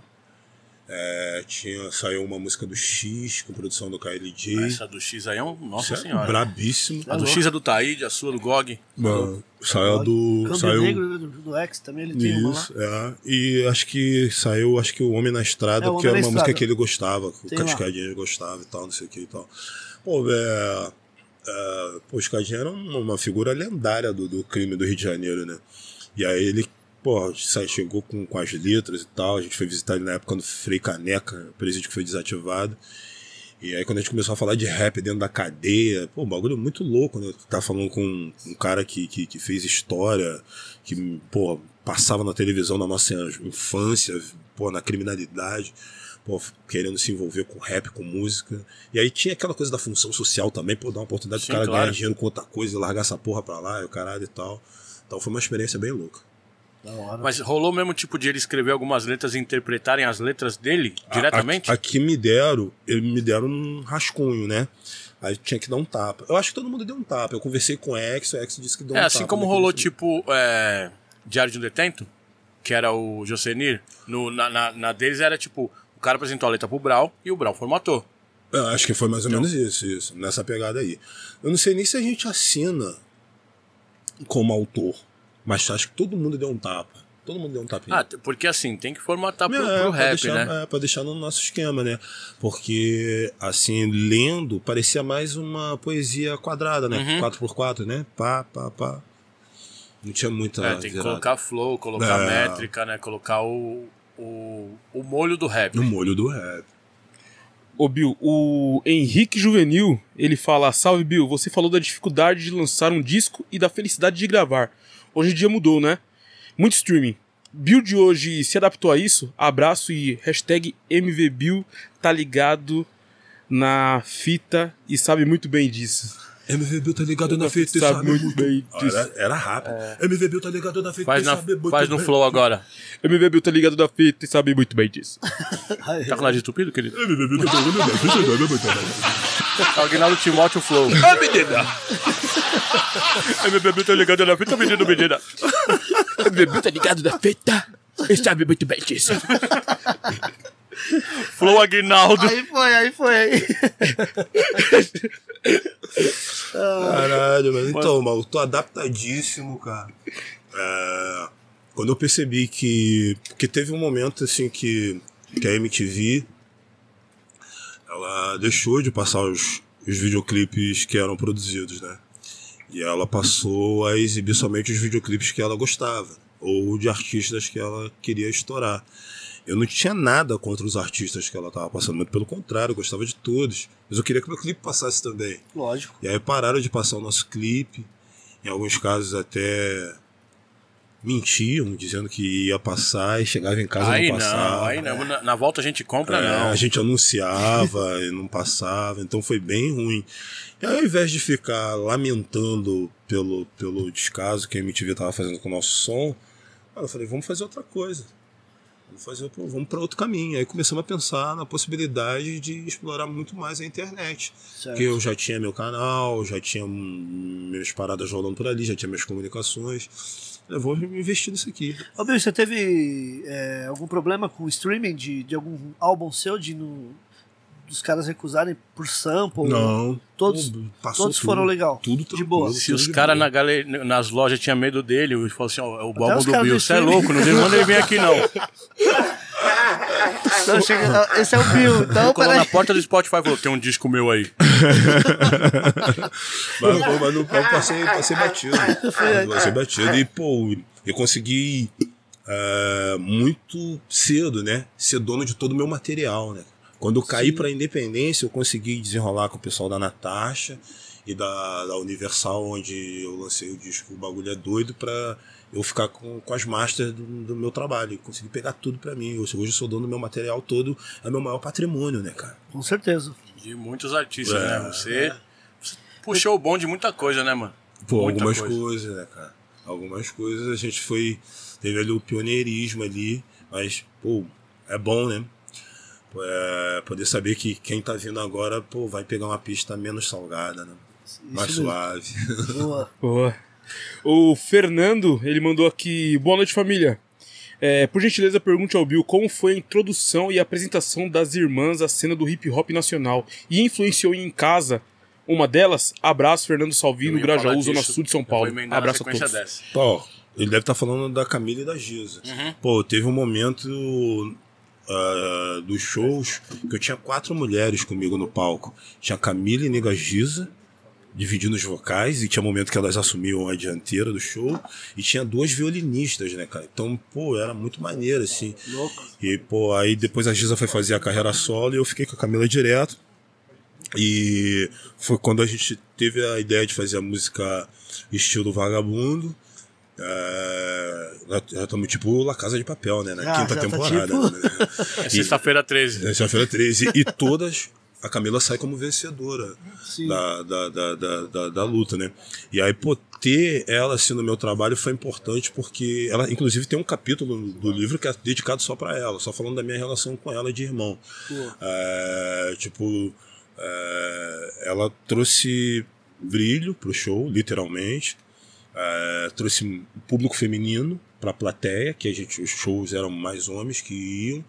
E, pô, era muito bom ver, assim, uma plateia, tipo em Santa Catarina, por exemplo, no camarim, entrar uma porrada de gente, as minas tudo louca querendo ver a Camila. Pô, a Camila é uma mina que não dá pra dizer que ela é uma mina morena. Tá Não ligado? dá. A Camila é pretona, é bem retinta, tá ligado? Eu lembro você falando pra mim, porra, negrona aí, ó, duas mãos de tinta, Duas vou ganhar muito tinta. dinheiro com ela. Eu falei isso? Falou. Caralho, eu falava uns absurdos. Mas ganhei também, né? ela também. Ganhou também. Ganharam ganhando, junto, ganharam também, junto. ganhando junto. E aí, pô, tipo, ela no, ela na, na- na minha, no trabalho, na minha vida, na minha carreira, pô, traz uma, uma grandiosidade, assim, muito importante. Teve uma vez que a gente foi fazer show em Santa Catarina também, Florianópolis, de novo. Porra, a gente tava atrasado pra ir pro show, era numa quadra de escola de samba, Camão. Porra, minha produção, não sei se foi menino, mas teve alguém da produção, foi o Pedro, né, mano? Que era o outro produtor. Lógico que ele vai jogar pra outra. Claro, pô. Esqueceram a Camila no hotel, mano. Que isso, cara? Eu tô indo, eu achei que a Camila já tava lá. Cadê a Camila? Ih, esqueci ela no hotel. Só que quando eu cheguei na quadra, a galera já tava cansada de esperar que o show comece. Eu comecei sem ela. Camal, tive que fazer meia hora de show inventando música. Mano, Música que eu nem cantava, mano. Tirando música é do tipo bolso. abrir show do Racionais, todo mundo quer ver o Brau. E aí você não, o povo não quer ver você ali. Você sozinho, mano, não, não, não. Eu, eu comprei o pacote completo. Aí você tem, pô, imagina. Foi- Mano, foi foda. Não, mas agora imagina deixar uma mulher preta pra trás. Imagina como ela tava. Como ela chegou, Bill, nesse dia no palco? Voadora, filho. Aí o estilo vagabundo foi de Foi verdade. de verdade. Imagina a raiva da. Quem é você? O ódio, mano, no coração. ódio no coração. Foi foda, mano. A Camila é sua irmã de sangue. Irmã de sangue. Imagina você falar assim: a, mãe vai saber disso. Boa, foi Tá foda. maluco. Como que você percebeu e descobriu, de certa forma, o talento da Camila e da Giza pra trazer pro rap? Pô, no caso da Camila, cara, a gente é, brincava muito de rima com os discos que eu pegava aqui. Qual a diferença de idade? Porra, acho que uns oito anos É uma parada tipo. Quase uma década. Admiração, a admiração que tem, né, da, da irmã mais nova por irmã mais Isso velha aí. e tal, imagina. né? Pô, aí eu vi aquele filme, tipo Joyce. A gente assistia aquele filme pra caralho. Aí tem aquela interação do, do, do Kill, que é o personagem principal, com, com o irmãozinho dele. Uhum. Qual tênis que eu vou botar esse? Não, esse. Mano, eu queria ter um irmão homem, tá ligado? Pra eu poder ter aquela interação. Eu não tinha. Apesar de ter outros irmãos por parte de pai, mas ficou vivendo em casa, só tinha a Camila. Uhum. Cara, eu cheguei ao ponto de vestir a Camila de menino, tá Sim, ligado? sim. Masculinizada pra ir comigo pro show, tá ligado? E aí a gente começou, respondendo a tua pergunta, a gente começou brincando de rima nos discos que eu levava de, de base daqui de São Paulo pra, pro Rio. Uhum. Antes de ter roda de rima, roda de não sei o que lá, a gente ficava brincando de rima mesmo, brincando de improvisar. Sim. E ela via ali minha luta fazendo letra, igual maluco, todo mundo me chamando de maluco, ninguém acreditava nessa parada. Quando a gente anunciou que ia fazer um show na quadra do lado, mano, minha irmã foi. E ela sabia as músicas todas, porque ela veio ensaiando. Sim. Cara, eu me apresentei a primeira vez, ela assistiu a apresentação toda, aí depois a gente foi se apresentar de novo, que era com o meu grupo. A minha irmã tava sentada na beira do palco. E ela cantando tudo assim com muito. Eu botei o microfone na boca Convicta, assim, Cara, né? botei o microfone na boca dela, aquela voz fina voando assim naquelas caixas de som, de equipe de som, de baile funk. Eu falei, caralho, e que potência. E ela pequenininha, tipo 11 anos de idade. 11 anos de idade. Aí fiz um evento no CIEP, é, que é no Brizolão, na escola da Cidade de Deus. Chamei, chamei o Pensador pra ir à festa. Eu falo disso no livro, inclusive, desse episódio. Achei que ele não ia, porque ele tava muito estourado. Daqui a pouco ele me mandou mensagem pelo, pelo Pager, é, Pager, né, na época. tô aqui na porta da Cidade de Deus, o que, que eu faço, Bill? Eu falei, fudeu. Sobe. Falei, caralho, como é que eu vou fazer agora, mano? Onde eu vou guardar esse cara, mano? Que ele era muito estourado e tal. Aí, pô, pegamos um apartamento de um morador, pô, fizemos de camarim, caralho. E aí, nessa festa, eu tinha uma base, um disco de base do Cuca, DJ Cuca, levei pra, pro Rio, escrevi uma letra pra minha irmã, falando um bagulho de criança, sabe? Tipo, respeite essa criança, não sei o que lá, ela é a nossa esperança, um bagulho assim. E botei ela pra cantar. Mano, quando ela subiu no palco, irmão, aquele cotoquinho de gente, de boné, de blusão, cordãozão, tudo que eu botava nela, enfeitei ela toda de rap, assim, mano, aquilo foi uma maluquice. E acabou que num evento que tinha uma porrada de outros grupos, e o Gabriel estourado, mano, a minha irmã foi o bagulho. Destaque. Mano, ela foi o barulho da parada. É uma pena que roubaram essa fita. Nossa, eu tinha isso registrado em fita Putz. cassete. Na Cidade louco, de hein? Deus, mano. Que louco. Me roubaram lá. mano. Caramba. Pô, roubaram. E, e a Giza, como foi a descoberta E da aí Giza? da Giza, após Giza, a gente se conheceu mais na, na pegada de. Tá bom, hein, Aguinaldo? Aguinaldo. o Billy- Aguinaldo Lombardi vai ser o nome agora. Lombardi. Pô, a Giza a gente se conheceu na pegada mais de baile. Uhum. Baile black. A Giza a gente tem uma irmandade mais de, de consideração. Uhum. É... Que todo mundo acha que é irmão mesmo, Não, né? eu, pra mim, ela é minha irmã. Sim, sim. E aí, pô, a gente fez um. A gente fez um lance no Rio de Janeiro, não lembro que ano que foi. Ela foi, foi nessa parada. Chegou lá, ela come- começou a desenrolar comigo, pô, eu quero cantar, tu tem mais música, não. Eu chamei ela pra ir no estúdio e tal. Aí começamos a nos aproximar, pô, a ver o que ela tinha. Ela começou a fazer uns trabalhos sociais dentro da CUFA, daqui a pouco o Celso, pô, vou gravar o disco dela. Aí deu nisso. Da Mas hora. assim, ela que veio se aproximando. E era difícil ter mulher cantando rap, né, naquela época. Ou era difícil de aparecer, sim. né? E aí quando ela vê que ela negou, pô, eu quero fazer e tal, não sei o que, mas tu já até tem umas letras, já pô, era mais difícil ainda. Então vamos, vamos botar marcha nisso. Pode crer. Quando a gente gravou o disco dela, saiu antes do meu segundo disco. O disco dela saiu primeiro do que o meu. O, O- segundo. Na humildade, né? Da humildade, que é o único, né? Inclusive eu falei pra ela, pô, Giza, tipo, sei que você não tá muito mais afim de fazer som, não tá muito mais ligado em música, assim, pra fazer. Mas, pô, o disco dela, eu tava falando pra ela que o disco dela tá no YouTube. Outra pessoa tá recebendo por isso. É, e o disco beleza, dela tá no Spotify. Se não foi Giza que colocou, outra pessoa que colocou e tá recebendo por E não isso. foi também. você. Não, Ê, foi eu. Brasil, hein? Mas, pô, o disco tem várias produções do DJ Luciano, Uhum. Braba, tem produção do. Acho que do, do Zé Gonzalez, se Zé. não me engano. Acho que o Ganja tocou algumas paradas também. O- Clássico também. O disco dela é Mas clássico. tá pesadaço, Clássico. mano. Pesadaço. E era muito louco eu ver ah, o contrário do que acontecia comigo. Eu ia pro show, quando eu cantava Soldado do Morro, se tivesse mulher no, no show, a menina tinha que cantar feio, masculino, feio, esperto, com uma cara de esperto. Certo. Pô, quando era Giza, os caras cantando, sou puta sim. Eu vi isso no Mano, Vale do Anhangabaú. Isso era foda. Eu vi isso ao vivo no Vale do Anhangabaú. Isso era As foda. putas mesmo estavam de braço cruzado. Braço cruzado. Ô, Bill, chegou um É superchat verdade, é verdade, eu vi mesmo. Chegou um superchat aqui do Alex Paul. Ele fala: Bill, conta da época do Sedeca, início da carreira em São Paulo. Pô, o Sedeca era Sapopemba. Sapopemba? Sapopemba. Sapopemba. Sapopemba. Sapopemba. Lá em Sapopemba. certo. E, porra, é putei, qual é o nome do maluco mesmo? Fran, mané. É isso, Fran, o cara do Sedeca. Pô, ele ia de vez em quando na CDD, fazer umas visitas lá, conhecia a gente lá. E aí, pô, ele fazia o Sedeca Rap. O Sedeca era tipo uma ONG, né? Que fazia vários trabalhos sociais, só que tinha. Mano, São Paulo era tão rap, hoje não é mais assim, mas era tão rap São Paulo, que até uma ONG que faz trabalhos sociais, pô, tem que fazer um evento dedicado pro rap. Aí tinha o Sedeca Rap, que aí chamava os grupos locais e tal, e eles trouxeram a gente por uma vez pra participar. Pô, acho que foi minha segunda vez em São Paulo fazendo show, assim. Acho que foi no Sedeca Rap. Acho que eu toquei lá duas vezes, foi muito bem recebido, não tava muito cheio, Mas, porra, tipo assim, o calor das pessoas que tava era foda pra Energia, caralho. né? No Isso, que tinha muito disso, né? No rap antigo, né?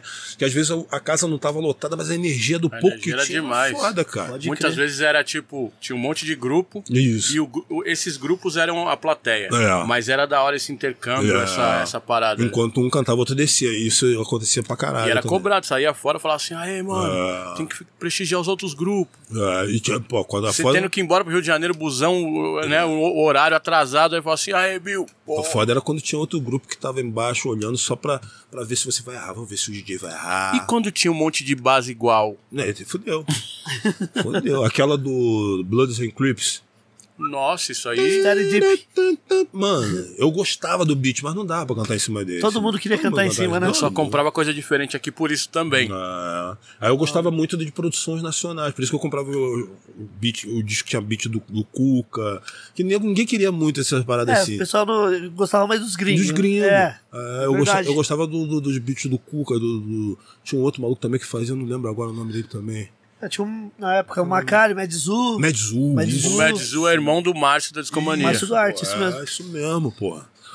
Isso, olha só, muita- é muita conexão, mano. Pode É crer. muita conexão, mano. Falando em produtores, agora que você falou disso daí, é, depois do Luciano teve muita gente que trabalhou com você também, né? Você Aham. falou do Insane Tracks, mas tem parte 1 também. Parte um. É, e essa fase do Kaique, como que você tá com esse ouvido aberto pra produções? Pô, Lounds, cara. Lounds, Lounds, quando eu conheci Lounds. o Lounds, o Lounds tinha, era menor de idade. Não podia nem assinar um cheque. Verdade. Lá em Curitiba, um maluco que já até morreu, que me apresentou ele no camarim e falou assim, ó, Bill, tem que conhecer esse maluco aqui. As produções desse moleque é foda. Conheci o Laudes na casa do Nave. É, pô, o, o, o, o Lounds, pô, aquela cara de nerd, né? Pô, trouxe, trouxe um CD. Aí me deu um CD com as bases, tinha sete bases. Levei pra casa, deixei lá. Mano, eu fui ouvir tipo umas duas semanas depois. Cara, quando eu fui ouvir os beats, eram uns West Coast, assim, mano, uma muito- Era a época que ele tava Battle Cat pra caramba. Pra caralho, mano. Um bagulho muito avançado, irmão. Eu conhecia vários produtores foda. E agora ele tá lá, inclusive, em Los Angeles. E a qualidade, mano, da gravação dele, do beat, mesmo sem estar Estudioso mixado, mano, eu falei, demais. caralho, mano, que qualidade é essa, irmão? Aí comecei a fazer parada com ele também. Da hora. E eu sempre gostei de ter o ouvido aberto pra nova sonoridade, né? Foi assim que eu também conheci o Insane, foi assim que eu conheci o Kaique também, conheci o Kaique também, o Kaique... É que o Kaique esconde a idade dele, né? O Kaique é gato, né? Ele esconde Não, a idade. o Kaique cantava rap antes de nós, pra ver. Eu tô olhando, pô. O ovo. Mano, a dança dele do ovo é foda, pô. Então é o bracinho, É né? isso mesmo. Tum, É, inclusive a ele- foda, sabe o que é naquele vídeo, cara? Que ninguém interage com ele, pô. Mancada, O Sérgio Malandro. Deixaram a criança jogada. É, deixou ele lá. Daqui a pouco, do nada, vem duas noivas malucas com um cara, tipo um, um aviador. Mano, corre Faustão, corre noiva, corre Sérgio Malandro. Pô, fiquei com pena do Kaique, que ele ficou sozinho dentro do estúdio, irmão. Ninguém levou Foi aí o que ele virou produtor.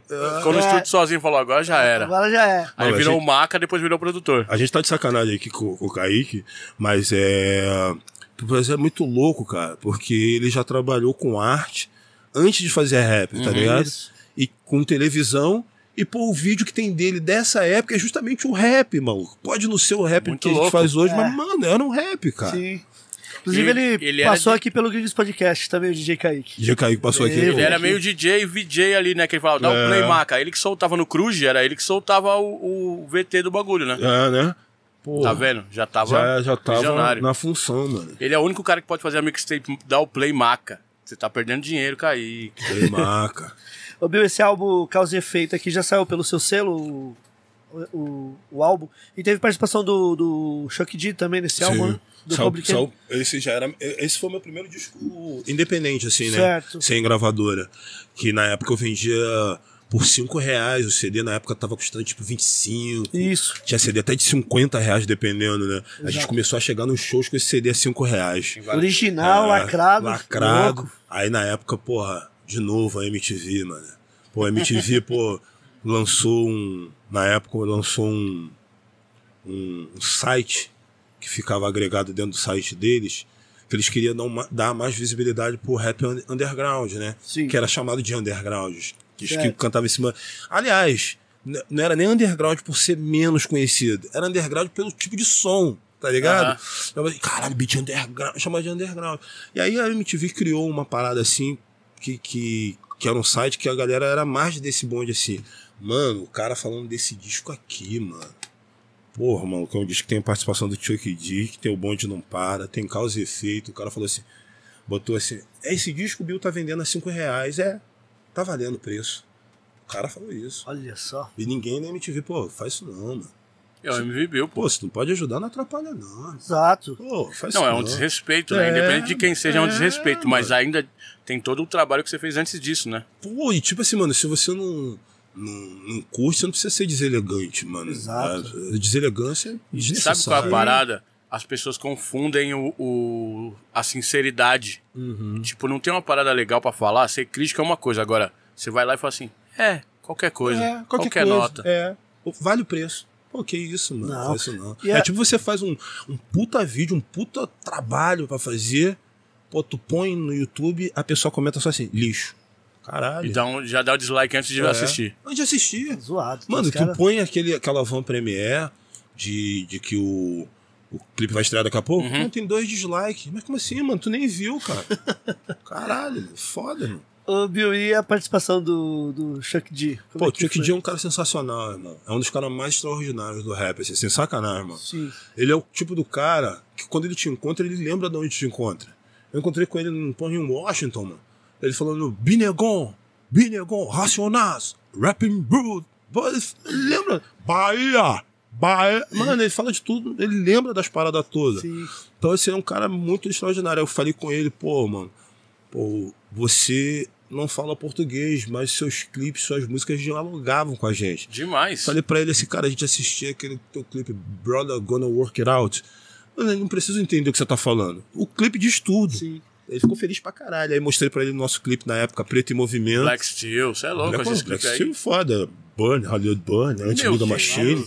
Porra, ele, ele- quando ele viu. Can't Trust It, Kim Trust, aquele. aquele Shut him Ah, down.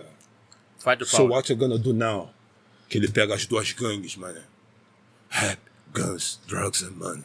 Rap, guns. So what you gonna do now? Isso é foda. Aí, porra, quando eu mostrei pra ele o clipe da música Preto em Movimento, que eu samplei Sandra de Sá, né? Obrigado, Sandra, por ter liberado. Obrigado, Macau, que é o autor da música. E aí, quando ele viu o videoclipe, ele falou pra mim a mesma coisa. Ele falou, pô, sei, meu pá, dizendo que sentiu a mesma coisa com o nosso. que ele não entendeu o nosso português, mas, porra, entendeu tudo que tinha na imagem, caralho. E aí a gente foi fazer uma parada pra, pro canal NetGeo, lá em Washington. A gente fez um- uma apresentação num teatro pequeno. Pô, mano, na frente, assim, na primeira fila, mano, tava o Chuck D assistindo, mano. Louco. Pô, isso é muito, muito foda. Da e aí hora. quando eu chamei ele pra fazer essa composição à distância, em cima do beat do KLJ, pô, eu- ele nem pensou duas vezes. Pô, vamos junto. Ele só perguntou sobre o que, que era o assunto, deu uma resumida, né, no meu inglês Google, né, pra ele, rapidamente o que que era. Ele já entendeu, já, já mandou já o Power to the People. Qual foi a conexão, a primeira conexão com ele de ao vivo? foi no Rutus, quando, quando eles vieram tocar num evento da época, tipo Free Jazz, mas não era. Era um outro evento que também era bancado por alguma marca. E aí era num lugar muito caro, tá ligado? Era caro pra entrar. E aí, pô, era pertinho do Rutus. Pô, o Celso foi na produção dos caras, conseguiu fazer com que os caras ficassem. Celso pagando os custos deles pra se manter no Brasil. E colocaram eles como atração Foi do Rutus. 2003, né? Pô, não 3 ou lembro. 4. Por Aquele aí. com banda, foi aquele com banda. Banda, isso. Sabe por que que eu lembro desse show? Ah, Porque a batalha que rolou, eu tava na batalha. Aham. A- é, teve a primeira fase da batalha. E aí um cara chegou e falou assim: a produção do Public Enemy mandou todo mundo descer. Aí eu falei, descer, beleza. Aí falou assim, mandou todo mundo sair daqui. Eu falei, mas a gente tava na batalha. Eu, né, meio que me coloquei na frente ali porque eu tava falando inglês com os caras. Falou, o Chuck D mandou todo mundo sair. Eu pensei, rapaz, não mandou não. Aí falou, não, não, todo mundo sai. Aí eu, tipo, fiquei indignado ali. Falei, como assim, mano? A gente tava do lado ali. No outro dia, eu toquei aqui em São Paulo no Indie. Aí alguém chega no meu ouvido falou: O Chuck D tá aí, quer subir no palco, quer rimar. Eu, hum, E aí? rimou. Rimando. Aí o Marechal, tava aí o Marechal no palco, o Marechal falou assim: Meu irmão, rimamos com o Chuck D, pode acabar o rap, pode fechar o rap agora. Já Mas, pô, era. Não Chuck- precisa fechar, mas, porra, não precisa acabar nem fechar.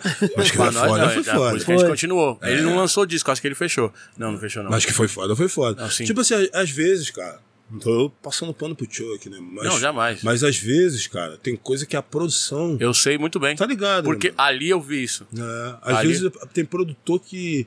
Às vezes é mais artista do que o artista. E o Chuck D tá ligado no rap do mundo inteiro, né? Ele tem o Planet. Não. É, Planet Earth. É, o que é?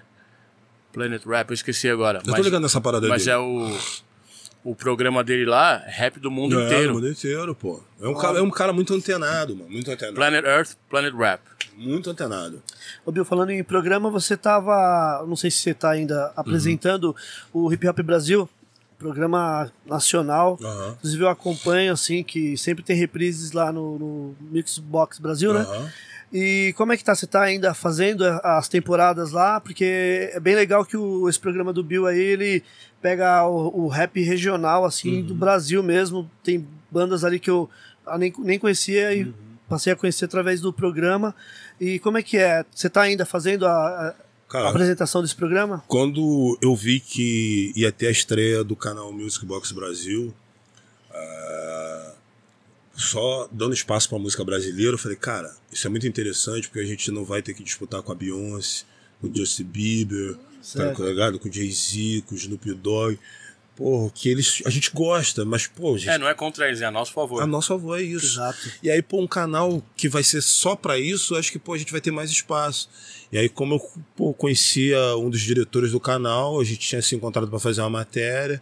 Eu falei, pô, mano, vamos fazer um programa de rap aí. Pô, como é que seria essa ideia? Seria assim, assim, assado, blá, blá, blá, blá, blá. E o MTV Raps, né? Sim. Aquele, aquele formato que a gente gostava e que, só que, pô, que os grandes apresentadores foram saindo, né, mano? Sim, então, sim. teve mais renovação.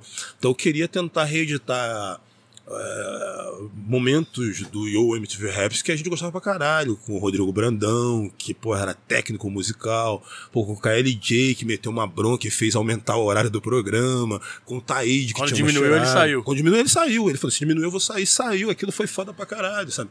Pô, então eu, quando era o Felipe Negão que apresentava, que era do Rio de Janeiro também. Então, pô, eu quis trazer isso pra, pra esse programa que, que, que, que eu criei junto com os caras, que chamava Hip Hop Brasil. Mano, passou muito rápido. Oito anos, cara. Você chegou a, fazer Fui entrevista? fazer entrevista com você lá no, Lá. na CDD. Pô, oito anos, cara, de programa, mano. Oito temporadas, cara. Então é muita coisa. Então Sim. acho que cumpri um ciclo, né? É, pô, fiquei muito feliz com tudo que eu consegui dentro dessa programação. Fiquei amigo de todo mundo, mas, pô, pedi pra sair. Pra poder cuidar das minhas paradas. Que, pô, o tempo vai ficando escasso quando tu parece vai ficando mais velho, né, mano? Certo. você também não consegue se desdobrar pra fazer tudo ao mesmo tempo. Eu falei, mano, eu vou ter que escolher algumas coisas. E aí, pô, fiz todos os programas que pude. E no meu programa foi sem simpatia, hein?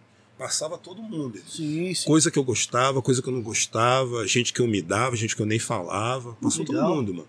Passava de tudo lá. Sim. Não tinha simpatia. Gente que, pô, já me xingou na internet, aí depois, pô, Bill, tem como passar no. Tem, manda pra nós O cara aqui. que cortou sua parte no Poetas no Topo, tu passou lá. Eu passou lá, todo mundo. Ele não, esse tá bloqueado. Mas passava geral. Aí, pô, pedi pra sair e fiz os últimos programas há um tempo atrás, né? Fazendo a despedida. O último programa foi até com o D2. Mas o D2 foi o último convidado do programa. Até falaram aqui, comentaram isso. É, foi, o último, foi o último convidado do programa. E aí eu passei o bastão pro Rapping Wood, que vai ser o próximo apresentador do programa. Em primeira mão. É, não, primeira Primeira mão. perna de novo. É. Tô trazendo Legal, vários. legal, hein? Legal. Você sempre se envolveu na- na- na- nas mídias, né? O programa de rádio antes de começar, é, a TV, no caso de apresentador, e a parte ator do MV Bill. Pô, antes de chegar na parte ator, cara, a gente fez também programa de rádio durante 11 anos Eu na Rádio Roquete Pinto. Tu foi lá. fui, fui. Mano, a gente lá tem um auditório nessa rádio, é uma rádio antiga do governo, então era aqueles auditórios de programa de rádio mesmo, rádio novela e tal. Sim. E aí, pô, quando a rádio, a direção da rádio deixou a gente utilizar o auditório, eu comecei a levar a gente pra lá. Pô, eu levei, porra, Rashid, Projota, Kamal, é, Emicida, Felipe Rett, Ice Blue, Elhão, Flora Matos. Olha quanta gente passou por lá, cara. E era um, Muita programa, gente. era um programa de rádio, cara. Tá ligado? Era programa louco, de rádio. bem louco. Não tinha quase mais. A gente tentava fazer algum. transmitir, botar umas fotos ainda, mas não tinha essa tecnologia pra transmitir ao vivo. Sim, Então sim. era tudo pelo rádio. E a gente. E, e no horário do almoço, cara, ainda. E, pô, sem patrocínio, sem nada. Eu pagava a passagem, o pessoal pedia. Pô, artista, pô, tem como vir sem produtor, sem DJ, sem porra DJ. nenhuma. Vem sozinho, mano. Sim. Que é eu que tô fazendo, era eu que bancava tudinho. Então eu fiz isso durante um maior tempão e nem precisava fazer isso, mas Pode crer. era só a vontade de difundir uma parada que eu gosto, que eu acho que é maneiro. Também deu pra ficar bastante tempo, também 11 anos, também foi tempo pra caralho. Pô, é só namoro longo, né? 11 anos, 8 Só anos, é bastante longo, coisa. Só coisa longa. E depois deixei fluir porque, pô, era hora de passar o bastão também. Até porque eh, chegou um momento que começa a falar sozinho na rádio. Porque com as coisas de streaming hoje em dia, você dificilmente vai ficar esperando tocar tua música na rádio. A onda hoje em dia é cada um montar sua própria playlist, né, cara? Apesar que o rádio tem a parada do da espontaneidade. É, da espontaneidade. Você coloca no rádio e deixa lá. Deixa lá. Aí fala assim, ah, o Bill vai tocar alguma coisa, alguma É. coisa eu vou gostar. E conhece uma coisa nova. É. Mas o streaming você acaba indo pra mesma coisa. Da tipo mesma assim, coisa. vou ver MV Bill. Aí o MV Bill lançou uma nova. Não, quero ouvir Marquinho Cabeção. E aí vai no Marquinho Cabeção sempre. É. Então tem essa parada. Às vezes você fala assim, Bill, vou tocar uma música aqui que ninguém lembra. Aí você toca junto e misturado. Você fala assim, pô, é mesmo. É, como é que chama? Sei quem sou. Uhum. Eu sempre que eu vou tocar, eu, discote... eu vou discotecar, eu toco essa. Pô, essa Gosto é muito, muito. Sei que isso. Pum, pô. pum, pum, pum, pum. Que isso? A rádio, a rádio ela tem uma magia embaçada. Exatamente. A, vê- a magia é uma parada Não, mas importante. quando você consegue botar Você as vê pessoas pra ouvir, é O próprio maneiro, programa né, do DJ Luciano é. Quem ouve a primeira vez vira Luciano é o- viciado. é o tá que o Master Luciano, Flex. a Luciano é baileiro, né, mano? Exato. Ele tem uma forma de fazer a rádio. Tem um tá ligado? feeling lá já é dá. outra parada. Pô, Mas pro- ele faz de tudo, é, mano. e isso, é pô, louco. Mano, o programa do Luciano. Pô, o Luciano mixa a melodia, mano. Mixa samba rock. Apresentando. Apresentando e faz. Ele mixa, vai, leva toca disco e fala, ah, não sei o que lá, e, E mixa do lado virada, contrário. Mano. Exato. E faz a. e, Mano, ele vira samba rock, mano. Melodia, mano. É foda, Deixa- mano. Não, Sem ele- deixar parar o som. Ele nasceu mano. no bagulho mesmo, né? Os pais Já dele se conheceram no... deles, mano? Já. Tô mexendo no toca-disco, mano. Isso é Demais, doido, demais, cara. demais. Tá ligado? Então, tipo, pô, tem, tem- fazer o, pro rádio como o Luciano faz é uma parada diferenciada. Agora, como eu fazia, que era uma hora de rap nacional, é uma parada muito marcada já, sabe? Uhum. Tipo, eu não vou ter como variar muito. E se eu variar muito, eu posso acabar caindo de qualidade. Sim, sim. Então, ah, chegou um momento que parecia que a audiência parou. Eu vi uma vez o, o E a DJ rádio cobra, né? a Rádio Cobra. Eu vi uma vez o DJ1 falando, eu acho que foi até em podcast também, ele falando do, que ele estava tentando no programa dele, na 105, tentando alcançar a juventude. Ele fazia a última meia hora tocando essas coisas atuais, Certo. trap, não sei o que. Ele falou, eh, eh, na entrevista, ele falando, pô, tocava pra ninguém, irmão. A última meia hora no programa eu falava pra ninguém. Eu não conseguia fazer os nego velho continuar ouvindo, porque eles não gostam, eles querem ouvir a Tribe Called The Quest, ele falando isso. Sim. Porra, e não conseguia trazer a molecada pra ouvir as coisas novas que eu tava tocando. É que tem que ter o curador certo pra cada parada também, né? Tipo assim, você vai no DJ 1, você, tipo, não necessariamente ele pode te apresentar alguma coisa, mas não necessariamente você fala assim, mano, o DJ 1 é aquela qualidade, é tipo o DJ no baile. Que disco que ele tem em casa? O DJ 1 é o cara que tem aquele disco do The Meters. É o cara que tem aquele, aquela música do. do. do Ice-T. Vai tocar aquela música do Ice-T. O KLJ é o cara que tem o disco do Public Enemy. Então você vai pelo que o DJ vai levar. Aí você fala, DJ 1, tem novidade? Tem, mas só novidade? Hum, I don't know. Tem que ter essa ousadia também, né? Quando to- Qual todo mundo comprava disco, tipo, era tinha essa parada, essa curadoria. Você não compra disco que você não gosta. Não. A não ser que você seja muito, muito, muito espírito baileiro que só vai assim, eu vou tocar só sucesso. Mano, o Márcio da Disco Mania, ele fez eu comprar vários discos que eu não gostei depois. Ele era ótimo vendedor. Mas é, exatamente. Ele é ótimo vendedor. Depois que eu fui ouvir em casa, eu falei, Não, na loja parece que tudo soa É. maravilhoso, né? Com ele falando ainda. Pô, tinha um disco da MC Light, mano, que eu levei. eu me- Mano, nossa, como eu me arrependi. cara. E foi caro, maluco, que era importado. E eu gostava da MC Light Sim, por causa sim. do Roughneck, né, mano? Pô, achei que, pô, ia vir. E ele falou: olha essa pegada, aí, mas entrava um som alto pra cara, aquele batidor. Quando eu cheguei em casa, as batidas não vinham desse jeito. Às vezes, não, às vezes você vai assim, ó, vai passando e fala, aquela música ela não tem aqui. É, não tem aqui. É foda. É tipo isso. Porra. Bill, falando em disco, é, recentemente você, é, a Noise fez o, a reedição do, Do vinil. Traficando Informação. É, você pensa em reeditar algum. Ali- Aliás, esse aí na época saiu em vinil, né? O Traficando saiu. Saiu. Falcão em vinil, Falcão é, em vinil, Falcão, em Falcão, vinil. O- o- os outros álbuns seus, você, pre- você pretende lançar? Ou já alguém procurou você pra fazer alguma parceria? Cara, ainda não me procuraram ainda pra fazer uma parceria. O Ney faz uns bagulho assim, eu acho que é legal trocar ideia com ele. É. Trocar ideia aí, viu? Então, eu fiz a- mas eu fiz essa Pronto. parceria com Pronto, falei. Ao vivo. Eu fiz essa parceria com a nós, Sim. porque eles já têm já um público que já compra vinil, né? Sim. E aí, o público que compra vinil, o que eles lançarem, eles compram. Sim. Então, tipo ali. Catálogo deles lá, o pessoal que. É. Pô, então, tipo ali, mano, ah, e eles também pagam direitinho, mano, certinho. Sim. Então, tipo assim, o, o disco saiu com, tipo, quase 4 mil cópias vendidas. E o, o, o, o, básico deles, a base deles ali é 3.500. Então foi um sucesso, Não, tá ligado? Então, pô, entra uma grana muito legal. Pô, foi um pedaço pro, pro, pro, pro Luciano, porque tem música dele. E como o Tráfico de Informação, a maioria das músicas que tem foi eu que, que produzi, então a maior parte veio Deu bom. pra moar. Panetone veio legal. Veio pra moar. Agora, se for já um disco tipo. Tipo. O Falcão mesmo já é, né? Aí já, já divide pra caralho. Que aí já Entendi. tem vários produtos. Então, mas como você já ganhou nesse, vamos. vamos Sim, entendeu? sim, sim. É é um caso a pensar. Ney, paga legal? Paga certinho? Pago, Não lógico. precisa vir atrás de tu, não, né? O Ney deu uma pensada. Até demorei né? pra falar, pago. Deu uma pensada. né? Até demorei pra Eu falar. vou né? ter que Pago. vir em São Paulo cobrar meu dinheiro. Ah, Pago, você entendeu? Oh, ele ele Não, pensou. na porta da loja, o Ney, É, não, você- o Ney não vai pagar você, irmão.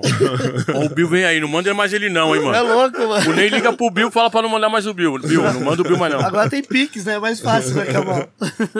Exatamente, eu falo assim, Ney, cadê o Pix? Já era, Pix. Cadê o Pix? Cadê o Pix, mano? Ô, ô, Bill, é, você faz muita palestras, né? Ah, É, sempre fez, na verdade, né? Mas hoje acho que, a- até porque o lançamento do, do livro, o pessoal acho que tá sempre te chamando pra, Sempre pra chamando. livrarias, em Aham. Sesc. E, inclusive, eu, eu vi uma palestra sua aqui no Sesc da 24 de Uhum. maio, que quem não viu ainda, puder assistir o MV Bill numa palestra, vá, que é uma aula de verdade, assim, que você fala de tudo, de música, de cultura, de- enfim, de, inclusive de política, que é um assunto que muitos jovens não gostam tal. Kamal, será senhor tem uma rima que eu ouvi há muito tempo atrás. Eu fiquei puto contigo na época. que qual que foi o... Como é que era? É. Aí, Kamal, ao vivo, hein? Cara, como é que era a tua rima? MC sem flow não faz show, só faz palestra. Você não faz só palestra, Não, pô. É que na época eu fazia palestra pra caralho. mas você não fazia só palestra. Não, palestra. Mas na época eu fiquei puto. Então pro Bill? Não, não. Mas ele tava falando do. Mas ele tava Eu sei falando, que não. não, mas ele tava falando do MC que só faz palestra. Na época eu Sim, sim. entendi. Mas Entendi. na época eu assim, porra, mano. faço Você ficou pensando, né? É, fiquei pensando. Igual você pensando na hora de se vai pagar ou não. É, deu uma parada, né? Não, imagina se fosse aqui, eu falo assim, é, é, é, é. Igual, igual o Silvio Santos cobrando X. Pode crer. Ali foi cabuloso, né? O X foi malandro pra caramba. Pô, Salve, bandido. Marcelo. bandido, bandido, bandido. Teve que ser, né? É, mas, pô, tipo, cara, é maneiro quando tem essa oportunidade de ir nos lugares pra trocar ideia, né? Que é um outro momento, é uma outra forma de você abordar os mesmos assuntos que às vezes você aborda em música. E com a troca de ideia, às vezes você acaba alcançando a pessoa que não, não quer ouvir o rap, não gosta. Você dá um contexto também, né? Dá uma outra roupagem. Dá uma outra roupagem. Tem gente que às vezes não consegue nem acompanhar o raciocínio rápido que o, rápido que o rap tem. E aí, às vezes prefere pô, ouvir o papo que vai ser dado. Sim. E aí numa palestra você pega quem gosta de rap, quem não gosta, pega muitos professores, professores, pessoas que pô, são interessadas no assunto. Caralho, e- é uma parada que eu sei que não é, é, todo MC ou toda MC que consegue fazer isso. Porque é muito difícil, né? Porque a gente fica sempre numa posição, quando tá rimando, numa posição de apontar. E quando você tá na palestra, você é apontado, irmão. Sim. Quando você abre para as perguntas, vem de tudo. Não tem o DJ, não, Não tem, tem base. nada, só vai. E tem muita gente que tem dificuldade em ser tem questionado. blindagem, é. tá? Sim, tem sim. muita dificuldade, fica puto, fica com raiva e tal.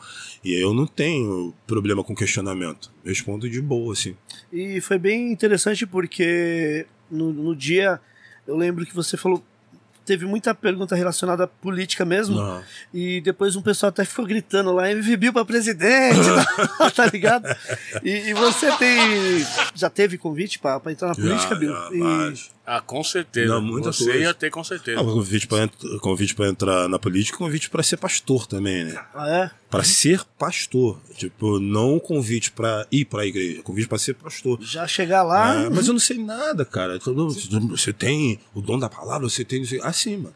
entendi. Tem um fiz- pessoal que sabe como usar arma também, né? Você Sabe. seria a arma. Seria a arma. É. Eu fiz um. Você perguntou sobre atuação que eu acabei nem te respondendo. Mas eu fiz, participei de uma, de uma série chamada Me Chama de Bruna. Tô na quarta temporada, fazendo o papel de um pastor evangélico. Um pastor charlatão e miliciano. E homofóbico ainda. Sim. E é tudo de ruim. Sim. E aí, cara, Parece alguém que eu conheço. Aí teve um momento na. na- Caramba, Harry. teve um momento na pregação. Não, não, Harry não. Teve um momento na pregação do personagem que ah, o diretor falou assim, pô, foi cena. Pô, Bill, faz um culto agora teu aí, de improviso.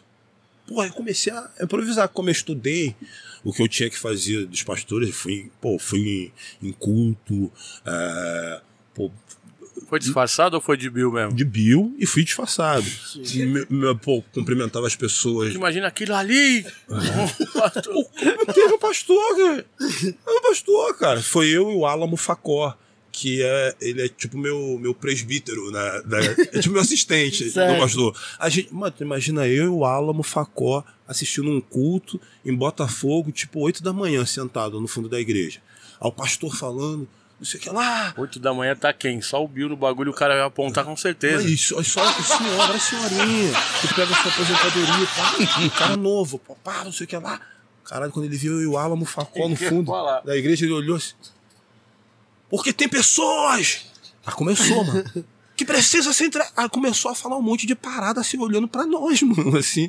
Eu Ele falei. ficou incomodado com a nossa presença. Aí quando acabou, a gente foi lá falar pra ele que a gente tava fazendo o laboratório pro filme e tal. O Alamo perguntou: por que você decidiu ser pastor?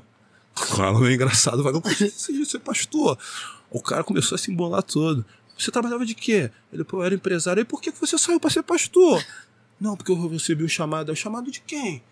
Ele não um chamado. Banco do Brasil. Eu recebi um chamado, caralho.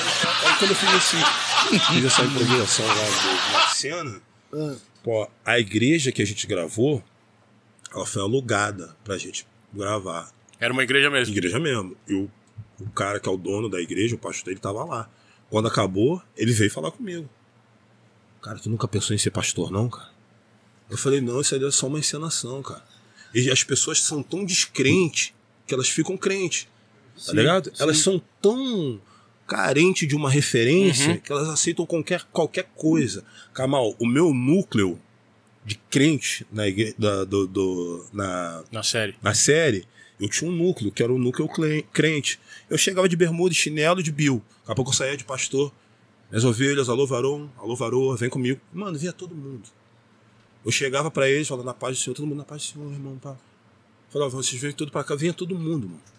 Na hora que eu fiz o, o culto Freestyle. freestyle, eu comecei a mandar eles dar glória, eles estavam dando, cara. E nego gritando, nego chorando, nego baixando a cabeça. Quanto você pegou de dízimo nesse dia? Não, não pedi não. Eu nem pedi, porque se eu peço. Passasse o chapéu do Tintones ali. Acho que, acho que rolava, cara. Acho que ia rolar Lembra grana. do Tintones? Claro, pô.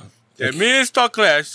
Que é uma, uma tirada com o Jim Jones, né? Exatamente. Que matou todo mundo. Ô, Bill, tem algum filme clássico aí que da, da, da sua vida que te marcou e que você possa. Que ele tava ou que ele. Não, não, Ah. que, que ele assistiu de. Olha, no, no livro eu falo muito do Boys in the Hood, né? Eu lembro de quando a gente foi assistir esse filme no cinema. Donos da Rua. É, pô, no cinema. Eu assisti no cinema também é, esse pô, filme. a gente foi no cinema de bondão, fomos de assisti, Rolling Eu Deep. assisti. É, roll- aí, ó, já pegou. Fomos de Rolling Deep, Rolling Deep. Próxima cipher do Bill vai chamar Rolling Deep. Rolling Deep, motherfucker. Aí fomos ver ah, ah, no cinema de bondão.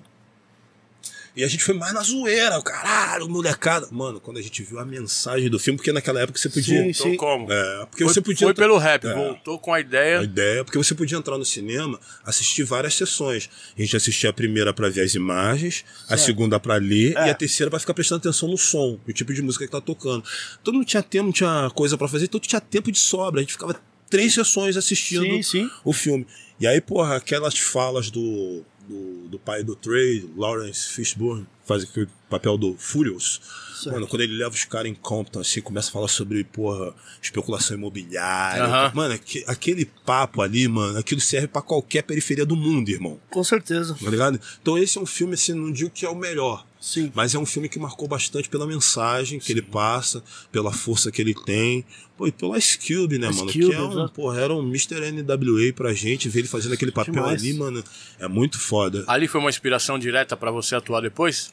Pô, várias coisas foram inspiradoras. Os próprios rappers que eu gostava, tipo assim, eu gostava muito do Will Smith, que era o Fresh Prince na época. Sim. Pô, o Fresh Prince era, era rapper, era ator, era porra, dono de programa de TV, fazia propaganda. Pô, os caras que eu gostava, tipo o Pac. Pac, pô, era ator, fazia filme pra caralho. Pô, Ice Cube, que fez o filme Boys the Hood, depois fez Barbershop, fez Sim. filme de comédia. Friday. Friday. E eles não deixavam de ser quem eram, Uhum. porque faziam filmes. E aqui no Brasil. Ice-T. Ice, Ice motherfucking T. Ice-T era o mais gangsta e foi fazer polícia, né? Polícia, mano. É. Tá ligado? Hoje é a polícia até hoje no Lei e Ordem, tá ligado? Sim. A polícia vai se aposentar verdade, como mano. polícia. E pô, ele não deixou de ser o cop killer, tá ligado? Sim, com É certeza. o fodarástico que a gente conhece. E aqui no Brasil, eu sempre achei que a figura rapper, sendo homem ou mulher, explorava pouco. Porque rappers, eh, MCs de música rap já são um pouco atores, né? Você tem que interpretar. Né? Tem uns que são até mais, né? Até um pouco a mais. É. Mas, pô, você tem que interpretar uma letra ali, né? Uhum. Minimamente, né? E quando você faz um clipe, pô, você tem que Sim. também ter algum tipo de interpretação. Então já tem um pouco de atuação ali. Você não pode cantar pô, uma música igual o Soldado do Morro, tipo, minha condição. De qualquer Não tem como. Tem uma concentração. Você entra no personagem. Tá Certo. ligado? Então você aprende um pouco a fazer isso. E aí, pô, eu vi os caras fazendo isso lá fora. Eu falei, mano, eu quero fazer isso também. E aí, quando eu tive a oportunidade de, de atuar, porra, caí pra dentro. A primeira coisa que eu fiz em atuação foi na foi no, no filme da Sandra Werneck, Sonhos Roubados, que eu atuei com a Nanda Costa, fiz o papel de um presidiário, depois fui pra Malhação, fiz lá um professor, né, de matemática. Ali pegou, né? Na Malhação, tipo, foi uma época que, tipo, um divisor mesmo. que Todo mundo falou, pô, mas tá na Globo, tá na Malhação. Como foi a, a repercussão? Tá no disso? sistema. Ô, Kamal, eu vou aproveitar também o gancho que o Alex Cepoli mandou mais um superchat aqui e ele fala, Bill, como foi trabalhar na Malhação, interação com a equipe, tinha algo que era contra os seus valores? Já aproveitar esse gancho aí também. Foi?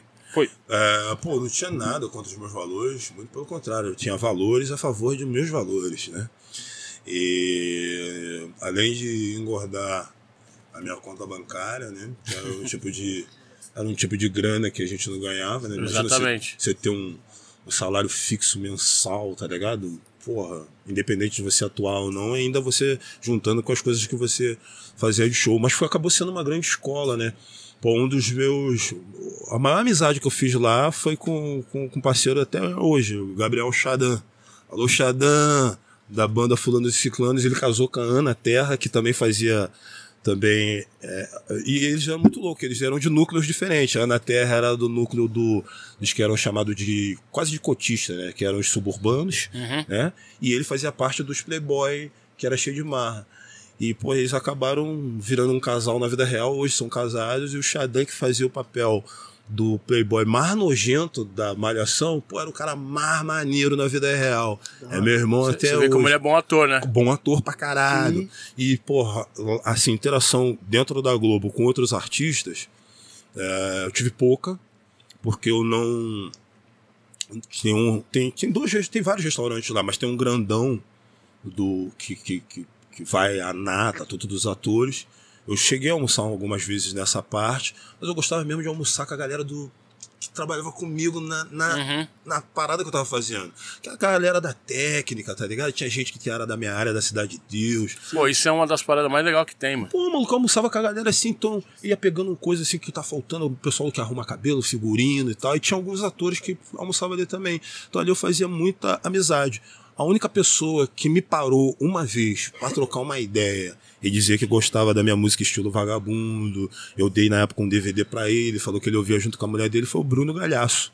Pode Tá ligado? Tipo, às vezes hoje o nego vê ele fazendo algo, pô, ele é maneirão. Não, ele sempre foi maneiro. Naquela época ele ainda não, não tinha filho adotivo, não era forte na rede social. Ele me- foi a única pessoa que me parou lá dentro pra me falar de música, falou que achava muito foda eu estar lá dentro. Pô, maneiro você tá aqui, te encontrar aqui, o caralho e tal. Legal, mano. Foi uma E experiência incrível. Fora de lá, como que era? Porque assim, quando você tá na TV, tem um monte de gente te vendo. Então, sei lá, você vai no mercado, é um olhar diferente. Você vai na feira, é um olhar diferente. Você tá no aeroporto, que é um lugar que onde a gente passa bastante, Uhum. é um olhar diferente. Como era a repercussão nesses lugares fora da Globo? Pô, maluco, assim, tirando o meio mais ortodoxo do rap, que, ah, pá. Mano, eu chegava nos lugares, o cara, tô torcendo pra sua filha, não sei o que, não sei o que lá. Pô, tô torcendo pra você ficar com a diretora do colégio, não sei. Pô, caraca, tô vendo lá. Mano, eu já falei isso em outro podcast. Eu vi que o bagulho é, tava atingindo de outra forma quando o aplique do Consciência Humana foi numa festa que o Ed Rock fez na Zona Leste. Ed Rock X organizaram essa festa, eu toquei, X tocou Que também. elite, hein, mano? Aplique, Ed Rock, X e Bill. É, e a filha do Aplique. A Aplique chegou com a filha dele no camarim e falou: Ô Bill, eu e minha filha a gente assiste lá a Malhação lá e tal, a gente tá torcendo por você lá, tu vendo professor, não sei o que, papá. Né, filha? Falei, Pô, é que não sei o que, pá. Eu comecei a falar, pô, é aquela menina que faz a minha filha lá do Recife. Aí comecei a. Começamos a falar de Malhação ali, tá ligado? Legal. Aí Eu falei, caralho, que foda, o porra, Aplique vir falar comigo. E isso não é sobre aprovação ou desaprovação. É um bagulho de uma ocupação de espaço que você tá É fazendo. uma identificação Tá ligado? que a gente Fui. precisa. fui em Porto Alegre, fui, fui em Porto Alegre, fui no, na fase, fase não, é fase, que é tipo a Febem de lá. Pô, Febem, irmão. Tu sabe que tu vai esperar lá dentro. Uhum. Quando chegou lá, a molecada esperando. Pô, a molecada vem perguntar sobre crime, soldado do morro, Falcão. É. Pô, como é que é na malhação? Como é que a gente faz pra, pra, pra virar ator, pra beijar aquela mina bonita lá? Tem lá? Mano, eles podem ter vindo pelo contexto porra, sexual, amoroso, sei lá o que, que é. Mas eu comecei a falar de teatro, porque, pô, pra falar de atuação tem que falar de teatro. Comecei a falar de teatro, pô, dentro do, do presídio, mano. Tá ligado? Que é uma outra, uma Outra outra, saída pra outra- eles também, né? outra realidade, mano, falando de, de teatro lá dentro. E aí, pô, cada parada que eu fui chamado pra fazer, eu tive um tipo de preparação. Pô, pra fazer o da Sandra Werneck, São os Roubados, eu fui preparado pelos tios do Caio Blá, uma dupla, foda pra caralho. É, fiz alguns exercícios que o Lázaro Ramos, na época que eu fazia parte da CUFA, o Lázaro Ramos ele chegou aí na Cidade de Deus pra fazer aqueles aulão de teatro, sabe? Aqueles exercícios de teatro. Mano, eu fiz duas aulas com ele. Pô, tu faz duas aulas com o Lázaro Ramos, tu já se sente ator. Eu falei, já tô pronto. irmão. Lógico, você é Denzel Washington. É, mano, eu já sou Denzel Washington. Eu fiz duas aulas com o Lázaro. E, porra, e pra esse pastor, eu fiz com uma outra menina chamada Estrela também, que foi muito legal também na preparação. Mas cada parada teve uma preparação. Teve alguma com o Sérgio Pena? Sei quem é, mas não tive com ele, Eu, não. já, eu fiz com ele. Eu tive No com Antônia. a. É, pra... Tu fez Antônia? Antônia era foda. Quando eu fui fazer Malhação, eu ainda tava cru, muito cru. E aí, pô, falaram pra mim, Bill, você vai fazer um ensaio, é, um treinamento com a Dona Iris. Dona Iris vai te treinar. Eu falei, mas quem é a Dona Iris? A Dona Iris é uma moça que, pô, trabalha com a gente aqui na Globo, que faz a preparação de elenco e tal. Pô, acho que ela vai ajudar a te soltar um pouco mais. E eu tava precisando dar uma soltada. Eu falei, tá bom. A nossa cabeça racista, tá ligado? Preparada, tá ligado? Pra não entender que pode ter preparadora de qualquer jeito. Eu já imaginei já uma senhora branca, de óculos, sabe? Cabelo meio escorrido. Mano, quando veio, veio uma coroa igual minha mãe, mano. Igual minha coroa. E rindo demais, feliz, assim. Muito feliz de, de querer pô, passar a parada comigo. E ela foi muito importante. Depois daquele mesmo programa que você foi fazer a entrevista, eu levei ela também para ser entrevistada, para trocar ideia comigo. E aí ela revelando para mim, dona Iris, falando que ela foi fazer a preparação de uma atriz famosa dessa, né? Branca, num- acho que aqui em São Paulo. E ela chegou no set, ela falou assim, pô, vim pra, pra falar com fulana de tal. A mina que recebeu ela olhou e falou assim, não, a- autógrafo não é agora não. Ela não tá podendo não que ela tá gravando. Tá bom. Aí a dona Iris sentou. Essa é a parada. Ela ficou três horas, mano, sentada na recepção. E a mina vinha e perguntava, pô, não. não, não ainda não tá na hora, você não quer voltar? Não, vou ficar aqui aguardando. Daqui a pouco vem a atriz. Pô, cadê a dona Iris? Cadê a Iris? Eu preciso dela, cadê a Iris? Ah, não chegou nenhuma Iris aqui. A Iris aqui, a Iris aqui. Ué, mas por que não? Ah, você não me perguntou nada, você não deixou eu falar. Ela ficou três horas sentada no sofá esperando. Ligeira. Tá? Caramba, meu. Ela falou assim: eu não vou. Ela falou, Bill, eu não falei nada. Eu deixei ela me tratar do jeito que ela queria. Sim, sim. Depois ela ficou tentando se desculpar de todas as formas. Todas. Mas foi uma das preparadoras mais fodas assim, que eu tive. Você vê que louco, né, Bill? Ô, Bill, falando até mesmo em filme, tá certo que você não. Acho que não. Acho não, você não participou do Cidade de Deus, do filme. Não. Mas é um filme que. Acho que o mundo que assistiu. Uhum. É, mano. Eu, lembro até do Samuel Jackson dando entrevista lá, lá fora falando que assistiu Uhum. cinco vezes. Que foi um filme que. Ele parou, falou: Meu, esse é o filme. É, quando saiu esse filme lá na, na Cidade de Deus, como é que foi a repercussão? E. Óbvio, ali é cenas, né? Uhum. Mas é, você que viveu, né? Sabe como é que é o tráfico, polícia, milícia. É, como é que foi a repercussão na época desse E até filme e conhece até a história hoje? do, do- da formação da Cidade de Deus mesmo. Então, Isso. cara, tipo assim, ó, eu acho que primeiro vale ressaltar que Cidade de Deus é um filme que, pra assistir, é foda mesmo. Sim, Tá ligado? Principalmente numa perspectiva de quem não vive dentro desse lugar, não conhece, sabe, tá ligado? É uma história interessante de assistir e tal. Mas, assim, pra quem mora lá, quando saiu o filme, mano, a- as pessoas estavam fazendo análise, esse tipo de sociólogo fazendo análise da realidade baseada numa ficção. Então, pô, a polícia passou a ficar mais violenta dentro daquele lugar. Teve gente que perdeu namorada, perdeu namorado porque o pai, a mãe descobriu que o namorado ou namorada na cidade de Deus. É, teve patrão que ficou mais receoso com empregada doméstica que vinha de lá e a polícia ficou mais violenta também. Então, assim, não é, não foi um, um resultado tão positivo olhando com o olhar da comunidade. E digo isso, porra, na, na, na- na condição de quem estava dentro do filme. Eu ia fazer o papel do Mané Galinha. Cheguei a ensaiar, Caramba. é uma informação que eu nunca falei em lugar nenhum. Tipo assim, eu cheguei a ensaiar com a Fátima Toledo, fiz dois exercícios com ela, foda. Tá pra 2x0 caralho. pro seu Jorge já. Ó, ele era uma negarinha, foi o seu Jorge. o Brown era o Marighella, foi o seu Jorge. 2x0 já. Não, não tem jogo não. Eu- nesse eu saí, cara. Tô brincando. Eu que quis O Brown sair. também, eu acho. Eu, Sim. tipo assim, eu não quis fazer, porque, tipo assim, eu vi que a história tava indo pra um outro lado, pra um outro caminho. Falei, caralho, mano, essa não é a história necessária da cidade, necessariamente da Cidade de Deus. sim. Uma coisa é você fazer um filme tipo Cidade dos Homens, que é um filme que eu gosto pra caralho Uhum. também. Só que Cidade dos Homens não existe, é uma, é uma cidade fictícia. Mas Cidade de Deus existe. E quando se propõe a ser baseado em fatos reais, mano, o diretor não mora lá, o produtor não mora lá, quem mora lá sou eu, irmão. Então ninguém Quem vai va- voltar pra lá depois de Sou falar isso eu, aí? mano. E ninguém vai achar depois, ninguém vai perguntar pra mim. Falei, mano, eu não vou responder pra esse bagulho. Eu ainda dei a produção a chance, pô, se vocês quiserem, a gente pode se encontrar com o pessoal assim, assado e pá. E pessoas que fundaram a Cidade de Deus, estão lá desde a fundação, eles podem contar a história toda pra vocês. Mas eles não quiseram. Então eu saí do filme e deixei rolar. Entendeu? Foi assim que, foi assim que rolou. Tipo assim, eu saí da parada, né? Mas e já tava com cabelo black e tudo já. Pra fazer É, o papel. fazer o Depois papel. do filme, como foi pra, pra Cidade de Deus mesmo? Pô, cara, como eu, na época, eu era a única voz que ressoava, né? E eu botei a minha voz e a minha carreira à disposição disso, levei porrada pra caralho, levei pedrada de tudo quanto é lado também. Tinha gente que não sabia dessas informações. Pô, Bill tá com inveja, inveja de quê, cara? Bill tá com ciúme, porque ele não foi chamado, ninguém sabia que eu já tava no filme, eu quis sair. Eu tenho até hoje em casa uma relíquia, o roteiro do filme, tá ligado? Encadernado. E tenho duas fitas cassete que VHS, que foi a Katia Lund, que era a co-diretora na época do filme, que ela me deu pra eu assistir e eu mostrei, fiz uma exibição do filme na praça, na Cidade de Deus, com a televisão da Dona Vilma, Dona Vilma Bebê.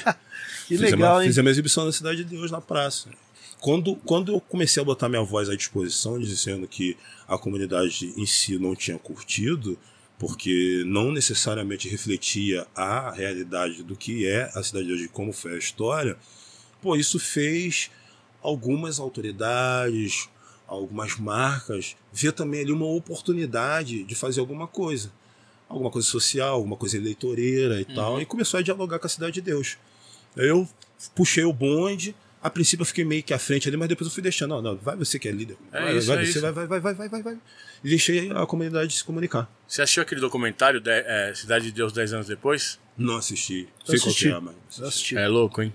assisti. Ô, Bill, tem uma pergunta aqui de um, de um dos nossos membros, até aproveitando o gancho, só tem essa única pergunta. Ele fala: Tuca da RR Posse. Pergunta pro Bill se gravar Falcão Meninos no Tráfico foi a missão mais difícil da sua vida. Pô, foi uma das mais, cara. Foi uma das mais porque, pô, a gente não tinha um orçamento, não tinha uma equipe, né?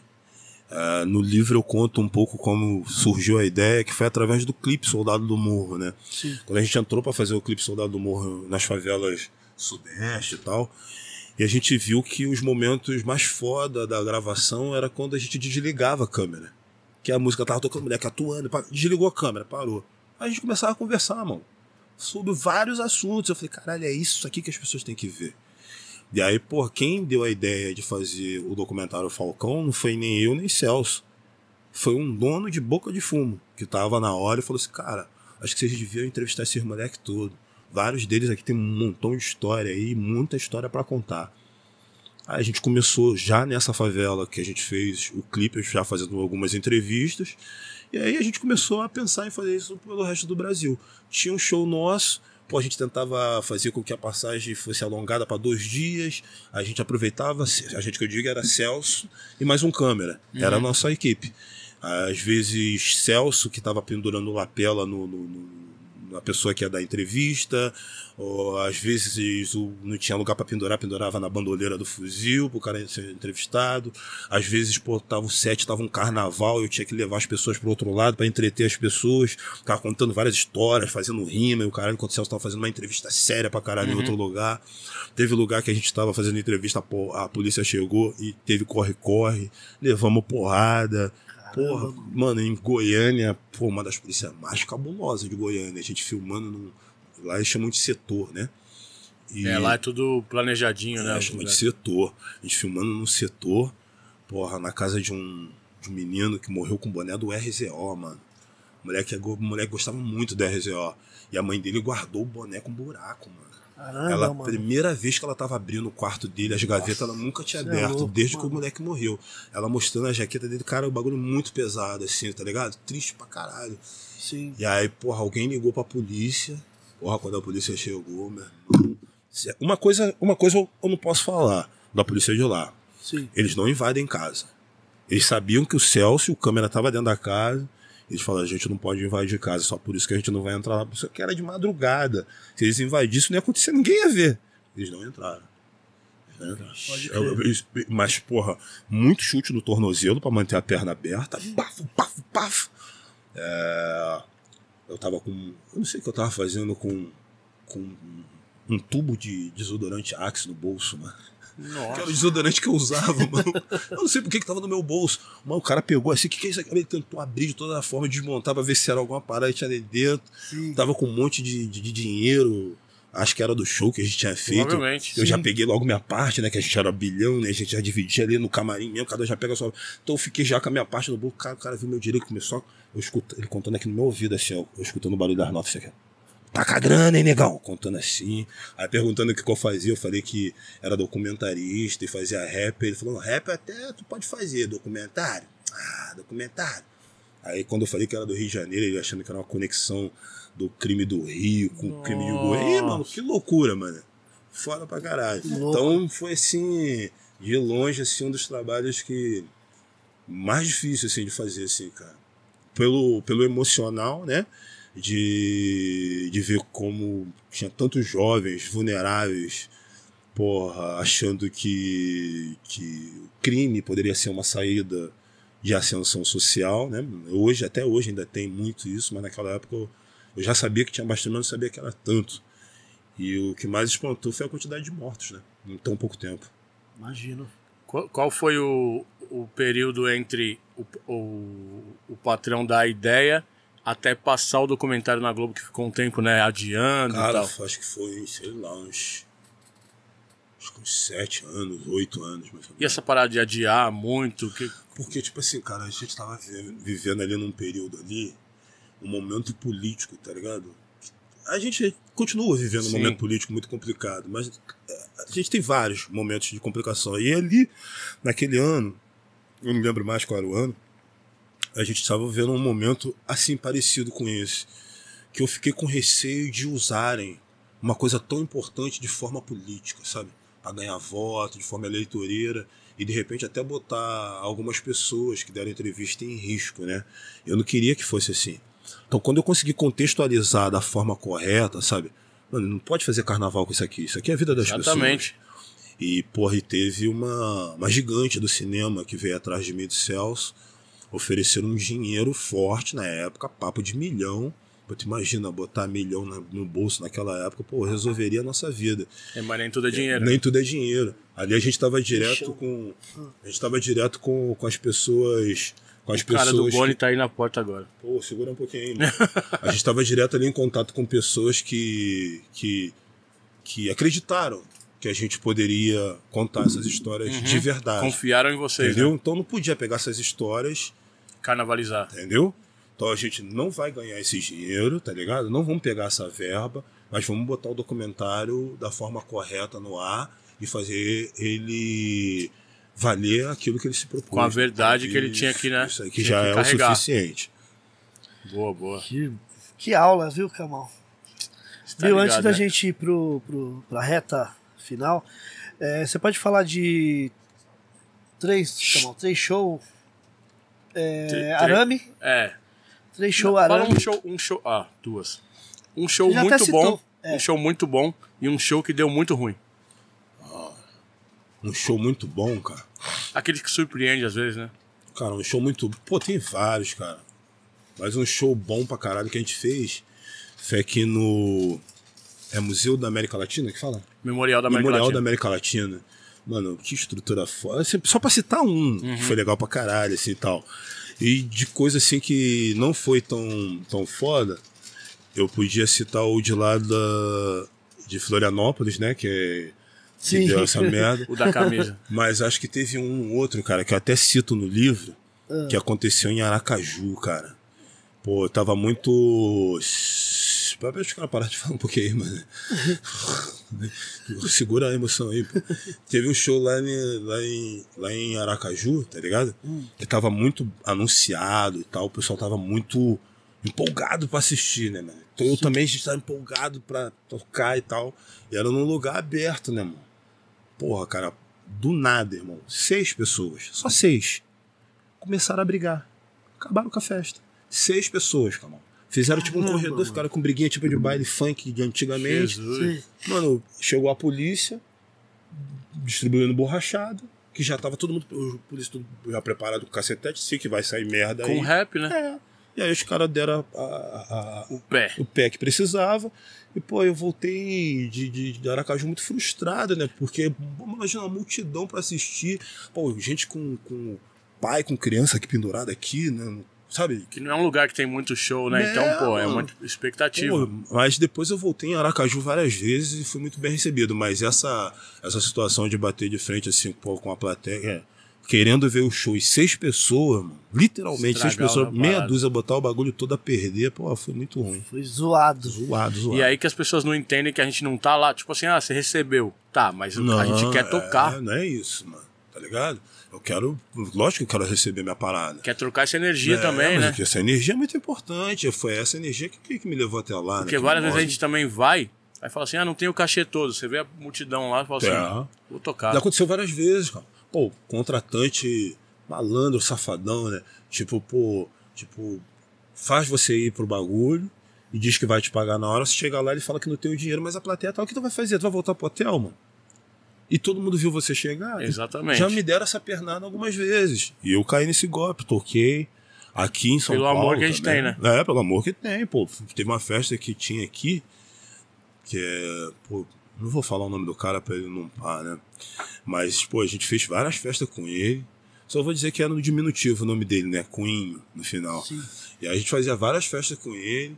Pô, ele fez uma festa lá no, lá no Grajaú, que é na Zona Sul.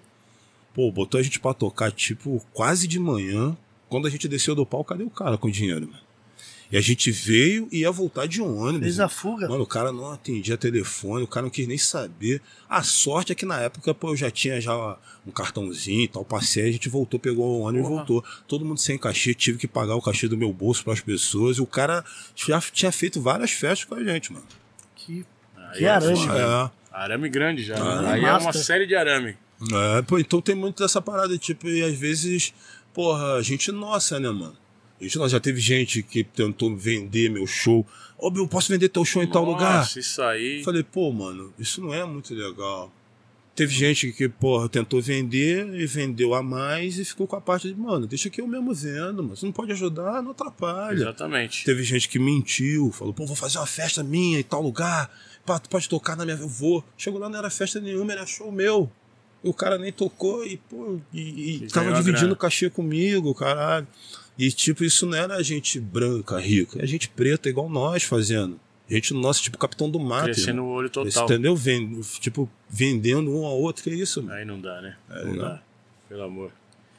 Ô, Bill, é, pra a reta aqui, já tá- já estamos chegando. É, você falar um pouquinho da CUFA, né? Que você, desde o início lá, você. Uhum. é, ou, inclusive o Preto Zezé participou também recentemente do podcast, foi bem bacana. Massa. Mas você pode falar um pouco do, do, do projeto CUFA, Cara, ali desde aquele início ali, eu sou. e como que é? Eu sou um dos fundadores, né? Junto com o Celso Ataíde, Nega Giz, a gente tá desde lá do início. Porra, Nino, que é meu produtor, também tava nesse início. E ali no início a gente era muito despretensioso, né? E tudo muito a partir do rap, do, do hip hop. Que era as coisas que a gente falava em letra, às vezes a gente não conseguia eh, não praticar, mas eh, executar, sabe? Fazer acontecer. Certo. E a gente cobrava do governo, o governo não chegava, pô, vamos fazer nós mesmos. Só que a gente também não tinha muito para fazer, então começamos a pensar em ações sociais que a gente poderia fazer com o que a gente tinha no bolso. Boa. Celso, com a mente empreendedora, que teve a visão de, mano, a gente tem que trazer política pública para cá, a gente tem que trazer marcas para cá, e aí a, a CUFA foi crescendo. Pô, teve um momento que pô, o próprio Celso também percebeu que as oficinas com o hip hop era legal, mas não era tão atrativo pro Rio de Janeiro. Tipo assim, pô, vou fazer uma ofi- oficina de break. Pô, era maneiro, mas não tinha tanta adesão. Uhum. Pô, o pessoal não quer tanto dançar. E tem uma parada também de, de dança, de arte, que às vezes não é tão ensinável, sabe? Você Sim. aprende de rua sozinho. Vivência. Vivência, tá ligado? Então não dá pra você fazer escolinha de rap, sabe? Às vezes até de DJ dava pra você aprender a mexer no equipamento, mas não dá pra fazer escolinha de break, sabe? Sim, é sim. difícil. Mas aí a gente passou pra outro tipo de curso, tá ligado? Que aí tinha mais adesão, os pais levavam o filho pra aprender a falar inglês, aprender não É, sei o porque que aí lá. o pai vê uma, pers- uma saída uma ali, né? saída. Pô, aprender a mexer com câmera. Teve várias. Tinha um curso de audiovisual lá que teve várias pessoas que saíram de lá para grandes produções. Hoje tem gente que trabalha na Amazon, tem gente porra, que trabalha na, na, em TV aberta, tem gente que trabalha fazendo filme independente, tem gente que montou sua própria produtora por conta desse curso de audiovisual, né? Que a gente comprou com, com dinheiro que a gente ganhou com, com, com as vendas do. Não, na verdade foi um prêmio que a gente ganhou. É, não sei da onde, que a gente pegou esse dinheiro do prêmio e compramos câmeras para filmar. Foi um- com elas que a gente filmou o Falcão e foi com elas que depois a gente doou para fazer o curso de audiovisual. Né? Fiquei Louco. 20 anos, né, militando dentro da CUFA. É tempo pra caceta, mano. Nesse tempo. Mais um namoro longo. Um namoro longo.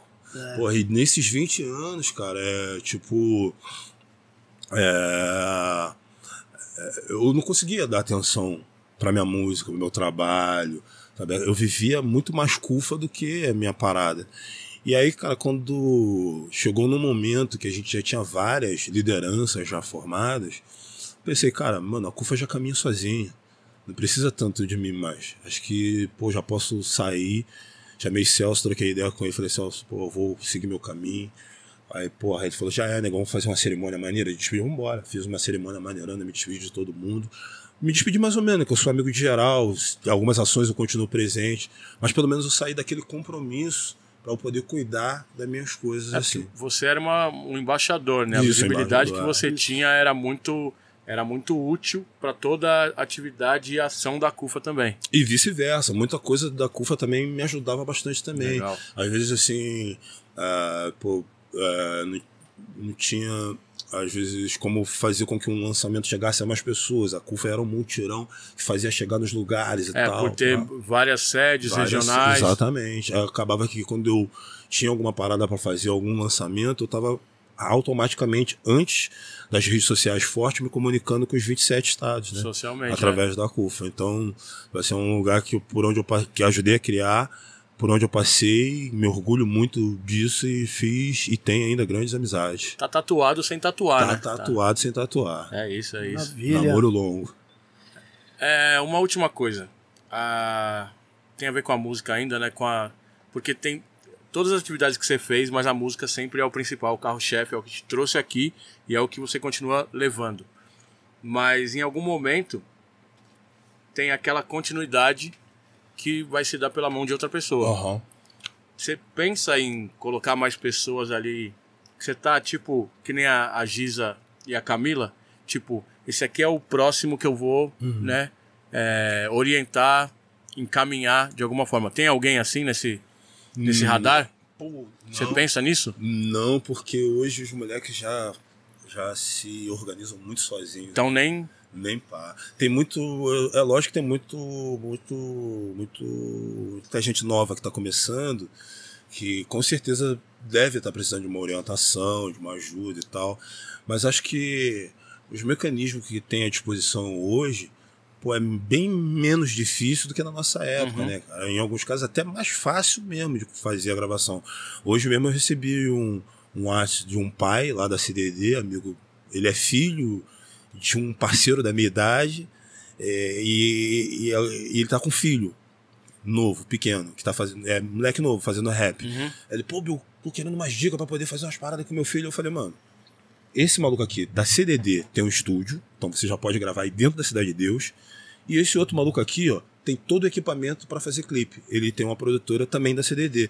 O cara, caralho, me agradecendo pra caceta, porque num- numa, numa, numa zapeada pra ele, eu já dei pra ele, mano, aqui você já tem o cara pra gravar o clipe e o cara pra gravar a música, tá pronto.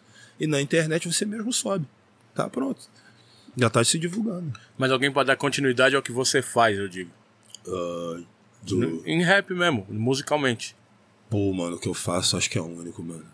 Na moral, mano. Assim, tipo assim. É isso, isso aí é, É. importante, lógico. É, tipo assim, acho que no início eu, eu tinha muitas referências que sabe que eu me guiava.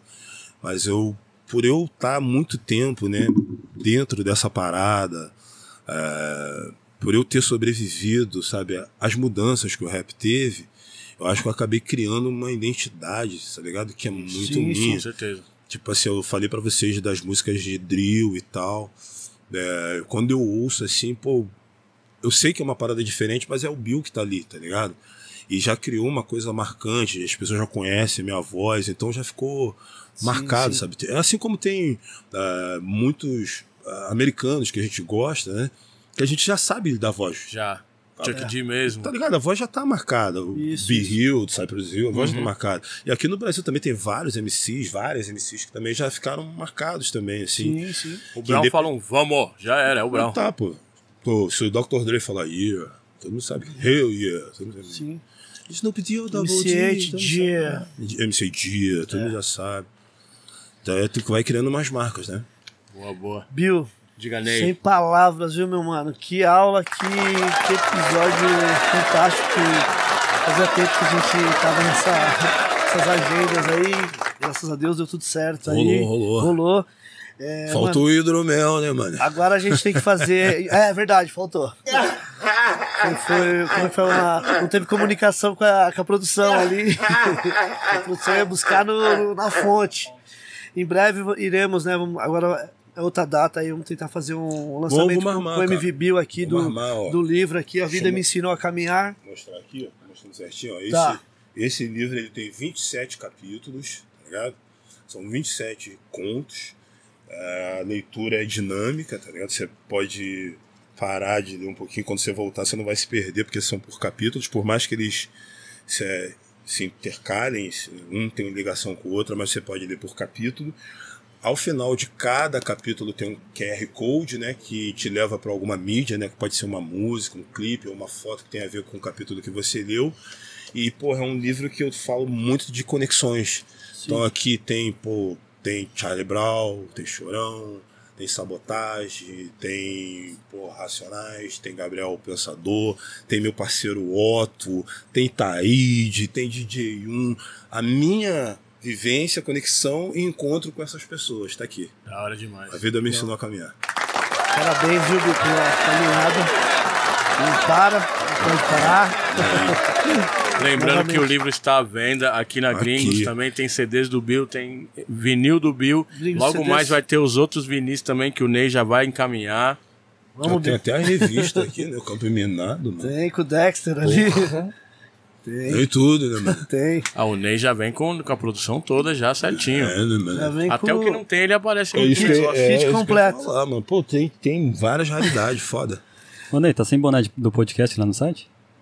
No site a gente não, não pusemos, viu? Tem que pôr, é, velho. tem que colocar, é verdade. Eu falei pros colocar. caras que tinha, eu olhei lá, não tinha. Re- Realmente não tem. viu? Muito obrigado, viu? Tamo junto, irmão. Eu que Obrigado agradeço. demais mesmo. Obrigado, Nino. Também. tá, taxímetro ali a milhão já. Já deu o horário do homem. Aparece aí, Nino. Dá um, um oi aí, mano. Nino, Nino Brown.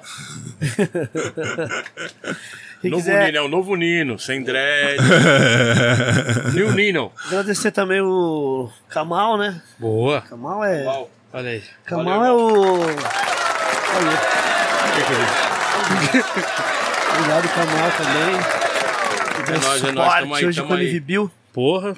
Do caralho, hein, meu. Lembrando, quem, Demais. quem quiser alguns produtos do Bill aí, gringocds.com.br. Ou na rua. Na rua 24 de maio, 116, loja 13, aqui Boa. na Gringos. Ô, Bill, é, seus endereços é, eletrônicos aí, você, inclusive você tem loja é, também, Ainda não, eletrônica? ainda não montei em loja ainda, porque, É. pô, todos os artigos que eu fizer eu vou mandar aqui pra gringos, né, cara? Sim, É Uma loja, loja favor. virtual. Não, eu por favor. tô fazendo, um- Boa, tô fazendo boa, uma conexão. boa. Mas, é, mas a loja virtual, por enquanto, ainda não. Mas esse livro, ele vende virtualmente também. Sim. Mas eu quero muito pra gente armar, pra gente fazer essa, essa tarde de autógrafo aqui, Preciso porque do acho meu que, ainda, vou pegar. que eu acho que vai ser maneiro pra me conectar, né, com as pessoas. Com e certeza, com certeza. E Vai ia ser. ser um contato diferente, né? As redes sociais do MV Bill é, Arroba MVBio. é Instagram, Tudo. é, YouTube. Tudo. E é, é- é ele mesmo ali, É, hein, na, na contenção. Mesmo, é, eu mesmo. Que pá. Legal, legal. Responde às vezes até as pessoas. Caraca, mano. É o Bill mesmo que responde sim. Caraca, tu é humildão. Não, não, não, não sou eu que sou humildão, não, mano. As pessoas que são marrenta demais. Boa. Eu, porra, o Hip Hop me ensinou isso, a ser humilde. Eu conto isso. Com o meu encontro com Taíde e DJ1 e MT Bronx, lá no. Rio, foi porra, um uma demonstração de pura humildade. O MC Jack, eles estavam fazendo aquela tour do GMC, né? Sim. Pai, fui no show deles lá no Rio, chegou lá, pô, os caras tudo arrumadão, a gente, pô, as nossas roupinhas furreca, tudo jogado. A gente, pô, era feio, né? Mal arrumado pra caralho. E o, porra, MT Bronx era, mano, é o cara mais arrumado do rap, Bronx né? é Bronx, original. mano. O de de da época, né? Tudo- mano. Bronx é zica mesmo. É, mano, de Raiders, todo assim, com aqueles conjuntão. Mano, os caras só faltaram dar a roupa deles pra gente, de tanta humildade. Eu falei, caralho, hip hop é isso. irmão. É isso. O nome do disco do Taíde, Humildade e Coragem são nossas armas. Eu falei, hip hop é isso, irmão. Tá, às vezes, porra, pô, é humilde. Não, mano, eu aprendi isso dentro do hip hop. É você que tá lidando com gente muito marrenta. pô. Boa. Exatamente. Boa. Agradecer. Agradecer aos nossos patrocinadores, Edifier. Nezinho. Agradecer a Edifier, cola com a gente desde o começo. Assin- O DJ Eric J assinou um fone com os caras. Vendeu venderam um tudo. container Vendeu aqui um no container. Brasa. A gente tem 5% de desconto lá, basta usar o nosso cupom Gringos Podcast, firmeza? Legal. Que a cor está na tela aí, você escaneou, já cai direto no site dos caras. Porra, maluco, ó. O, o Eric J, quando ele foi lá no meu programa no Rio, ele levou um desse pra mim de presente. Certo. Pô, muito bom. Se Olha- quiserem mandar outro, pô, o tio gosta. Eu também. Passagem, vou falar fire. tá mal e ele viu, hein? Strike 2, chegar. Edifier. Strike 2. Vamos chegar, vamos chegar. Calma, suas redes sociais também. Kamal Underline no Instagram, no Twitter e MC Kamal no Facebook, que eu ainda uso para algumas coisas. Boa. Harry, muito obrigado. Harry Goss, nosso É nóis. diretor, produtor. Nós, cara. Valeu pela, presença aí, MV Bill. Nice. Papo foda. Desculpa o horário aí, passou um pouco, né? o que a gente falou, três horas de Ah, conversa. três horas, mano. Caralho. Rapaz, tá Bill, nós conversa vamos- boa. Nós vamos chamar o Silvio aí pra ele anunciar o próximo convidado. Ele veio, Harry? Silvão. Veio, Silvio. Ai, meu Deus do céu, mas ai, meu Deus do céu. Mas... A cara ô, ô Liginho, você tá bem? Tô bem, e você? Ah, tô muito melhor agora ouvindo a sua belíssima voz. É, Valeu. É, Liginho, como é que foi a sua, a sua semana? Foi boa. Foi legal? Foi. É, a gente trocou a- a- a- os dias. Trocou os dias. Trocou os dias. É, é- Hoje foi uma edição é, especial. O de quinta foi na sexta. É, E o dia de sexta foi no sábado. isso. É. Agora, ô, deixa eu fazer uma pergunta pra você. Sim. Esse aqui é aquele moço? É ele. Mas esse aqui é aquele menino? É ele. Mas não pode ser. É ele. Aquele que veio da CDDM? Sim. É aquele que é, que é feio, esperto, com a cara de mal? É ele. Esse aqui é o Indiviu? Mas não pode ser, mas não pode. Trabalhou na concorrência, né? Mas trabalhou na concorrência. Trabalhou. Trabalhou, tra- trabalhou no, no Pim. Vai levar Oi, ele pra casa dos artistas? Eu, eu tô pensando agora, tô com um projeto lá no SB Toca Ah, pra fazer o reality show. Eu não sei, eu, eu, eu, eu vou conversar com ele depois. Sim. Mas o salário inicial é de um milhão de reais e barra de ouro, que vale mais que dinheiro, mas depois não é fácil. mas depois, Aí, mas depois vai, falando, tá certo? Boa. Ô, ô Neizinho, agora segunda-feira a gente tá de volta. Sim, Então segunda-feira a gente tá de volta. estaremos. Então segunda-feira a gente tá de volta. Sim. Então segunda-feira, a partir das 19 horas, nós temos Sim, aqui sim. o, DJ Sleep. do Beyblade, mano. DJ Sleep. É o, Dói, di- mano. é o DJ Sleep. DJ Sleep do Haikai. Aquele do Haikai. Ele Então mesmo. é segunda-feira, a partir das 19 horas, eh, nós temos aqui o DJ Sleep. DJ Sleep. Então eu só acredito é vendo. Sim. Vai ganhando e vai, vai rodando. Tá certo? Aí, viu? Caraca, mano. Ai, ai, ai. Agradecer ao Indiviu por ter colado aqui hoje com a gente. nada. pô. Um sábado mais que maravilhoso, cara. Do nada o cara engatou um Silvio Santos. Mano, ele já foi twista, já foi Já, Timóteo, Timóteo. Lombardi. Lombarda. Não, às vezes ainda Maria Era Gabriela. Maria Gabriela apresentando Hoje nós estamos com ele, que é MC, ator. Isso que é Esses caras não são teu amigo, não, mano. Não são teu amigo, não. mano. São, cara. Não, são sim, são sim. Mas o, o gordão chefe tá aí? Não, Tem que fazer. Só o nego, só o nego. Vai, só o Ninho. Só o nego. Acanhado. Uma- a minha olhada pro Silvio tá- Santos tá com dele medo. deixou ele pra... ô, ô, agora então. Ih, esse Silvio Santos tremeu, hein, mané. Entendeu? Tremeu, mané. Porra, joga uma felzinha de dinheiro aí, porra. faz o pix pra ele aí, Silvio. Caralho, mano. Pô, agradecer, pô, demais. O negão começou a ficar com a cara suada, mané. Porra, mané, mó negãozão com cara de hambúrguer fazendo a voz do Silvio Santos, mané. Pô, cara de Big Mac, mané. Caralho, muito engraçado. Mano, tá mais engraçado agora que tu parou, cara. Cara de Big Mac. Caralho. de Big Mac. Foda, foda demais. Você é louco. Pera aí, Puta. eu vou ter que comentar um bagulho aqui, ó. O Bill ficou com a cara igual no Danilo Gentili quando quebrou o vinil. Caralho. Caralho, Puta que eu mano. pariu. Eu até suei, caralho. Esse final valeu, pô. Valeu, valeu. Neizinho, Valeu, obrigado, então segunda-feira a gente tá de volta. Estaremos. Porra, obrigado, irmão. segunda-feira. Obrigado, obrigado. Esse é o Igor Amendoim, talentosíssimo. Ó, negão, cara de hambúrguer, sai fudeu. Caralho, mano. Pessoal, agradecer a todos aí. Não esqueçam, é, se inscrevam nos canais do Gringos Podcast, tá? Do canal Gringos na Rua também, que a gente tá subindo conteúdo, né? Em breve vai ter, inclusive, alguns bastidores aqui de hoje, Na rua. na rua. E segunda-feira estaremos de volta com o DJ Sleep, do Raikais, às 19 Mano, horas. Luiz Rodolfo. Exato. Caralho. Bom domingo a todos. Segunda pô. estaremos aí. Mano, pra quem tá assistindo em casa, né? Saber que a gente tá. É, meia-noite e Super Cine já é. 16, mano. Como diz o Eric, esquece, esquece o Altas Horas, esquece o Super Cine. Vamos É, com nós. Porque o pessoal vai assistir depois, né? Vai ver a gente com a cara amassada e não vai saber que é Que é o horário. quase uma da manhã. Três horas, quase uma da... Mas vão saber agora que a gente tá falando É e vão isso. não- escutar. Tomara que tenha metrô pra mim ainda. É isso. Vou ali no banheiro. Vai lá. Valeu, valeu, valeu.